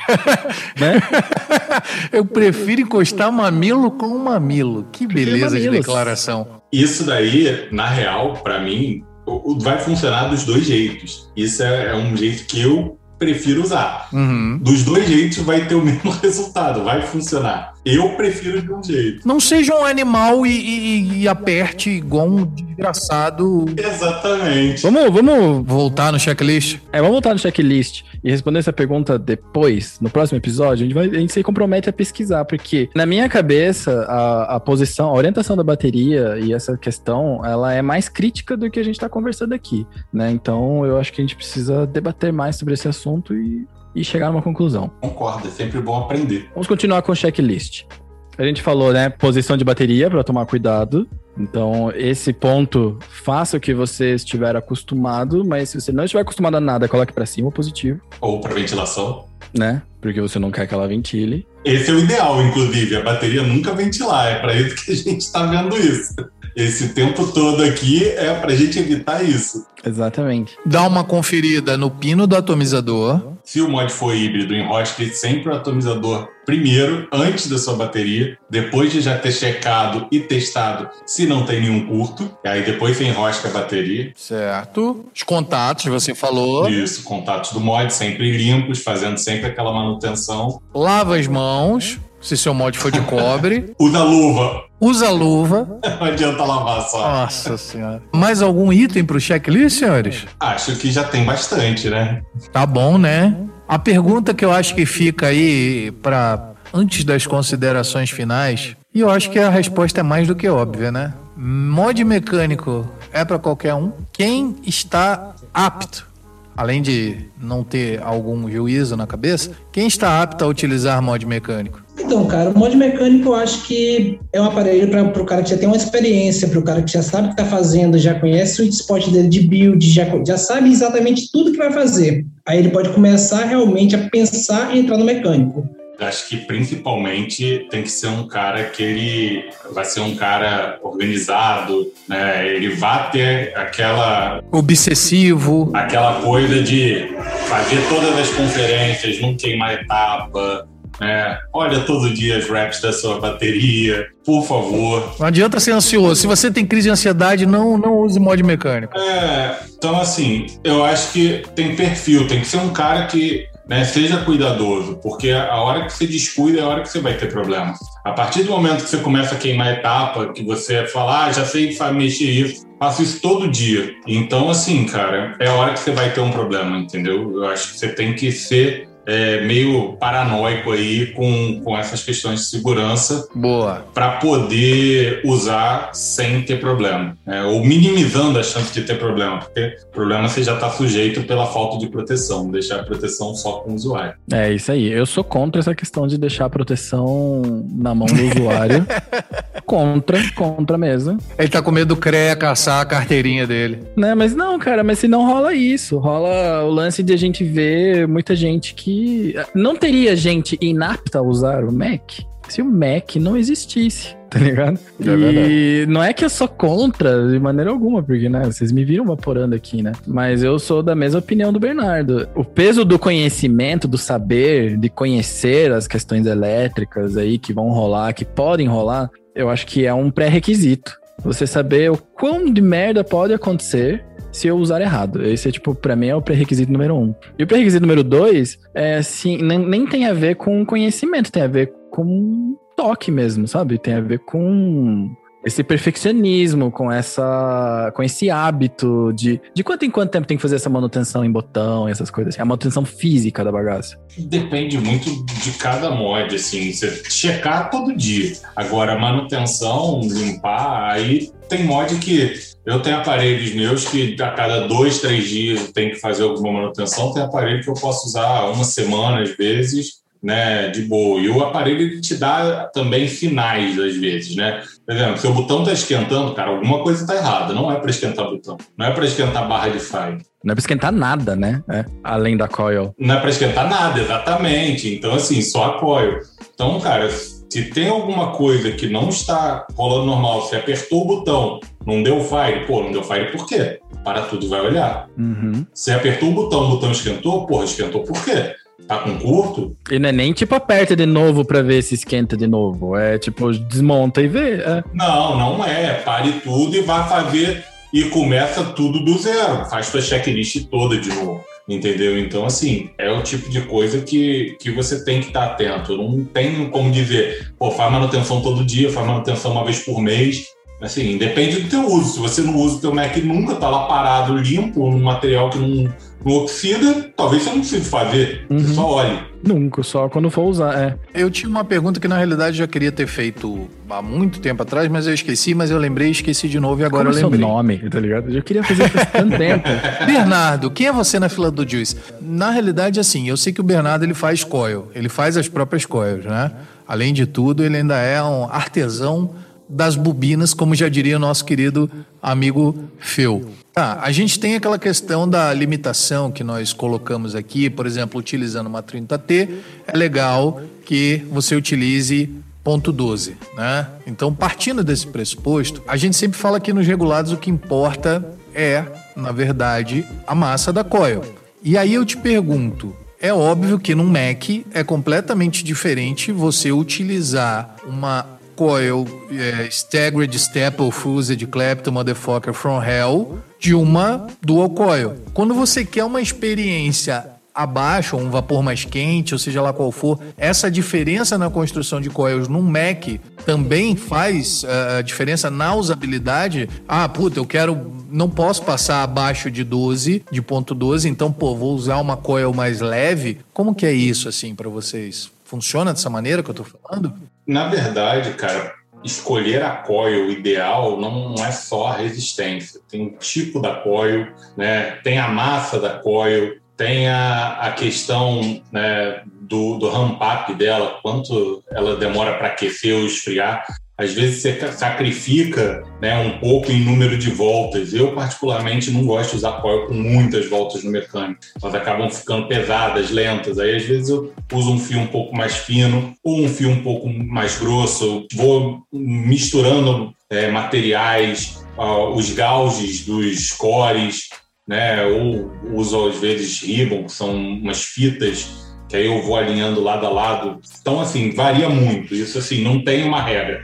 Depende do que você quer do vapor. Você quer um vapor mais frio, um vapor mais quente. Eu particularmente gosto de vapor quente, então eu às vezes uso umas coils com um pouco mais de massa, né? e com menos voltas para conseguir chegar nesse vapor aí. Depende, não, não tem uma regra. E, e assim, é testar. Eu, eu, comecei a fazer coil principalmente por causa dos Macs. Eu não vendo, faço só para mim. Né? Às vezes dou de presente aí para os amigos, mas eu não, não vendo coil. Eu passei a fazer coil justamente para essa experiência do Mac, para eu chegar ali aonde eu queria, né, com as especificações que me agradam. Porque às vezes é meio complicado você achar isso para comprar. Né? São, às vezes, coils muito, muito específicas que você acaba usando. Né? Não, não tem uma resposta padrão para te dar. Não tem fórmula de bolo. Ou seja, você tem que se preocupar com a massa e a corrente no Mac. Com a massa e com a corrente. Diferente no regulado que a gente sempre fala, se preocupe com a massa da coil, não se preocupe com a lei de on, com a quanto tá batendo a tua coil.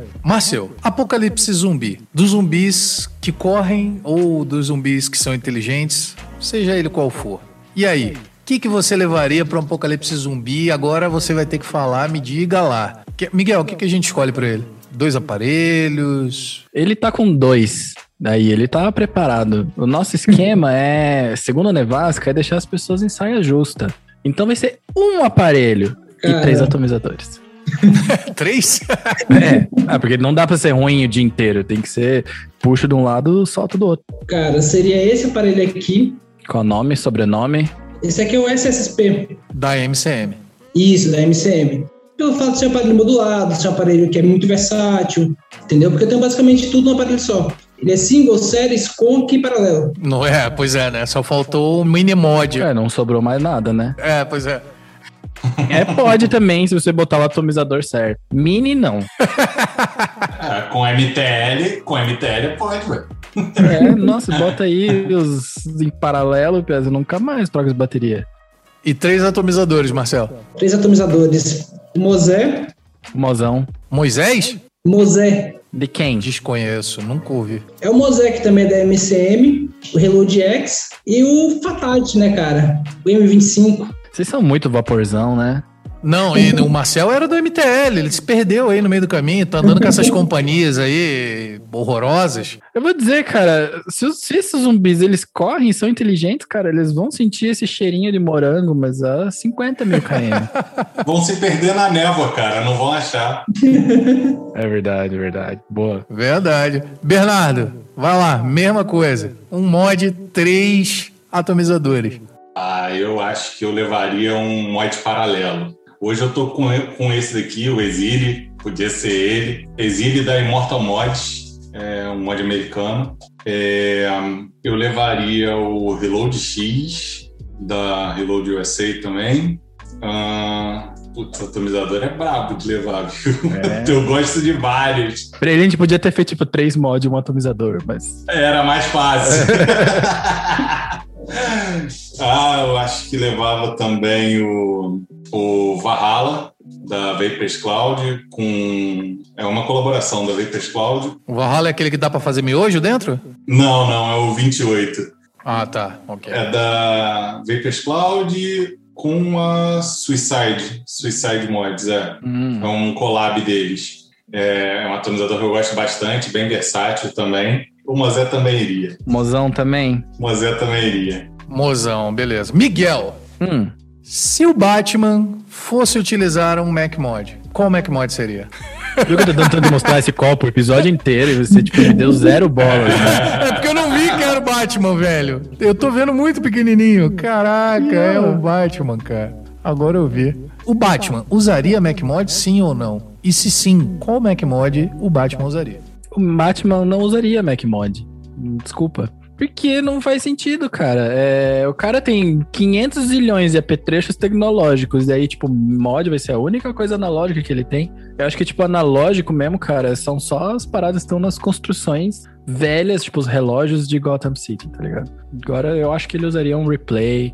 Eu acho, eu acho, pelo que eu conheço ele, eu acho que ele usar um replayzinho, tá ligado? Usar um, tipo um DNAzinho pequeno, quem sabe um Mirage. Ou aquele novo lá que saiu que é bem resistente, que eu não lembro o nome. Que ia caber no, no cinto dele, tá? Das utilidades. Ah, com lá. certeza, né? Assim, o Batman claramente guarda coisas em mais lugares do que o cinto e a gente não sabe onde, né? Certo. Então, ele vai guardar lá no bolsinho da prisão dele, tá ligado? Que merda.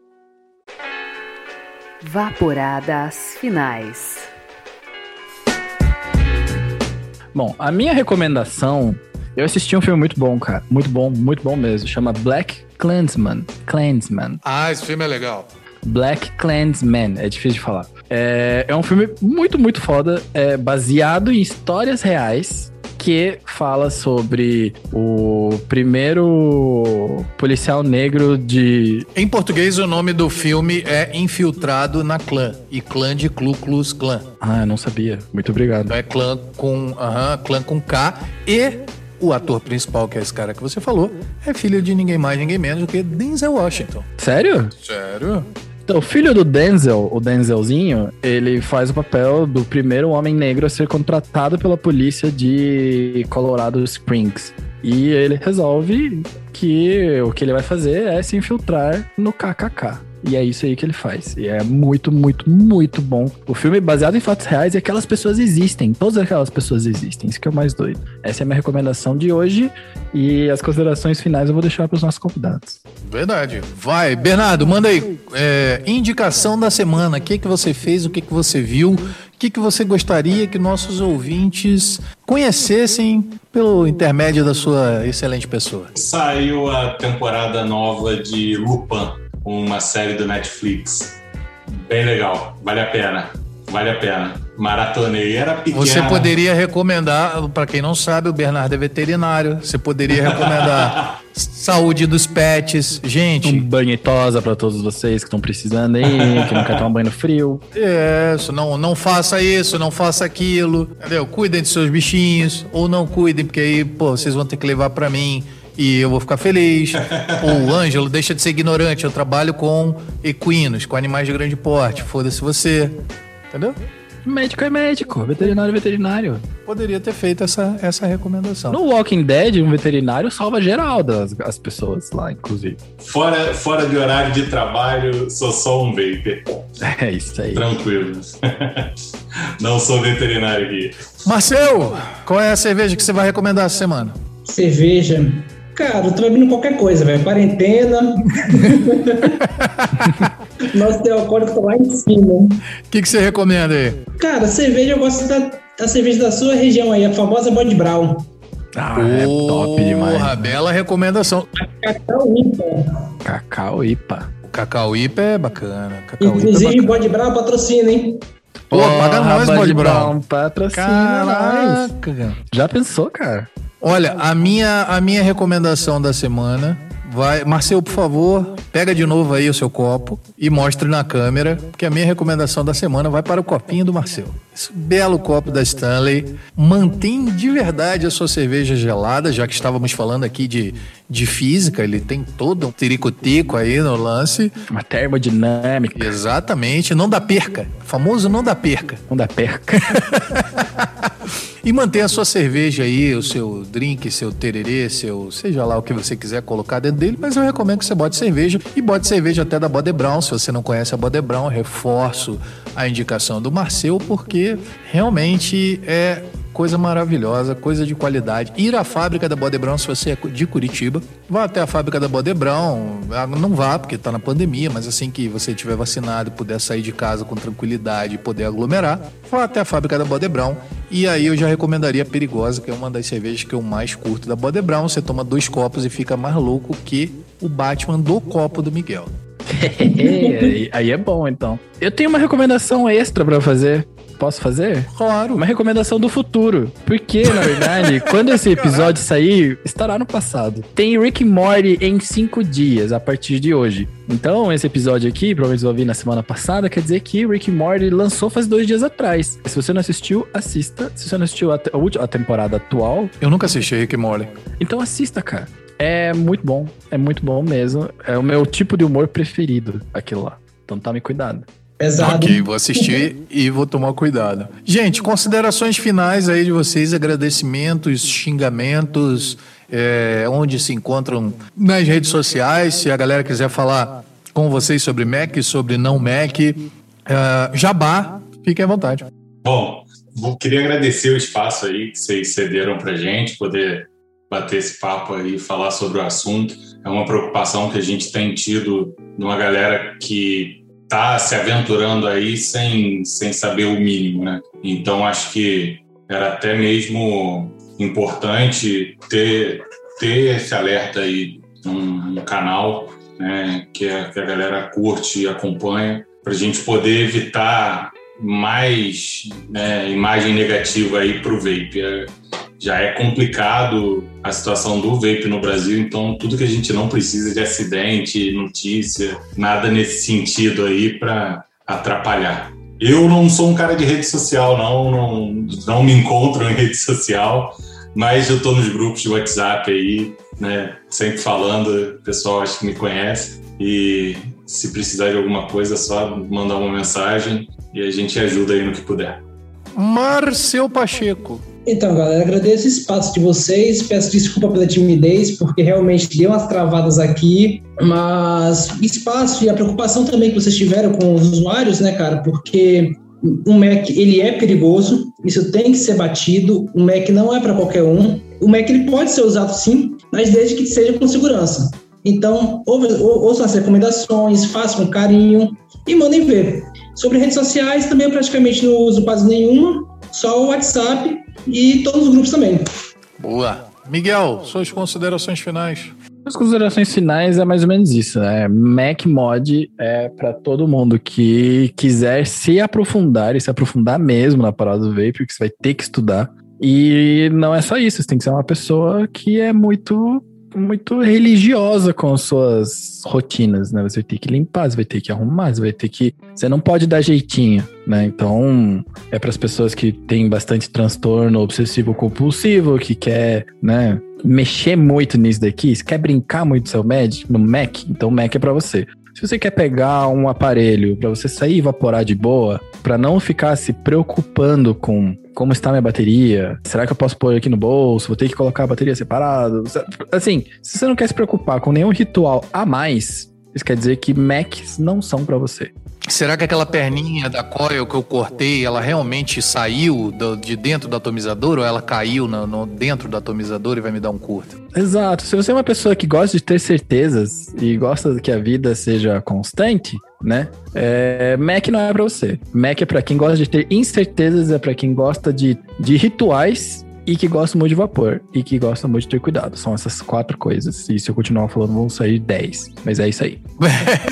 Maravilha. O Vaporacast normalmente, uso, principalmente eu acho que nessa última temporada, né, nesse último ano, a gente repete alguns mantras, né? E um deles é, cara, a gente não curte cagar regra. Mas. Essa regra tem que ser cagada. No caso do Mac, a gente vai cagar a regra sim. Não é simples não é, ah, pô, dá para usar, não é estudo. Ai, é, eu já ouvi uma vez, li, né, no caso, porque era num grupo, o cara falando, ah, não, mas do jeito que o pessoal fala de Mac, até parece que eu tenho que fazer mestrado para poder usar um Mac. Cara, não é isso. É como o Bernardo falou, é sua segurança que está em risco. É, você está colocando uma coisa extremamente potente perto da sua boca e acho que a sua cabeça é um órgão bastante vital. De algumas pessoas parece não ser, mas a sua cabeça, a sua boca é bastante vital e a gente não precisa que haja um acidente com, com o MacMod por conta da pessoa não saber os riscos que ela está assumindo. Você pode fazer o que você quiser desde que você saiba os riscos, você conheça os riscos associados àquela atividade. Né? Então, o Vaporacast de hoje é vamos cagar regra sim e utilize seu MacMod, mas conheça os riscos e siga todos os passos, siga o checklist sempre e vapore com segurança. O Vaporacast de hoje fica por aqui e até o próximo episódio. Adeus. Adeus. Valeu, galera. Tchau, valeu.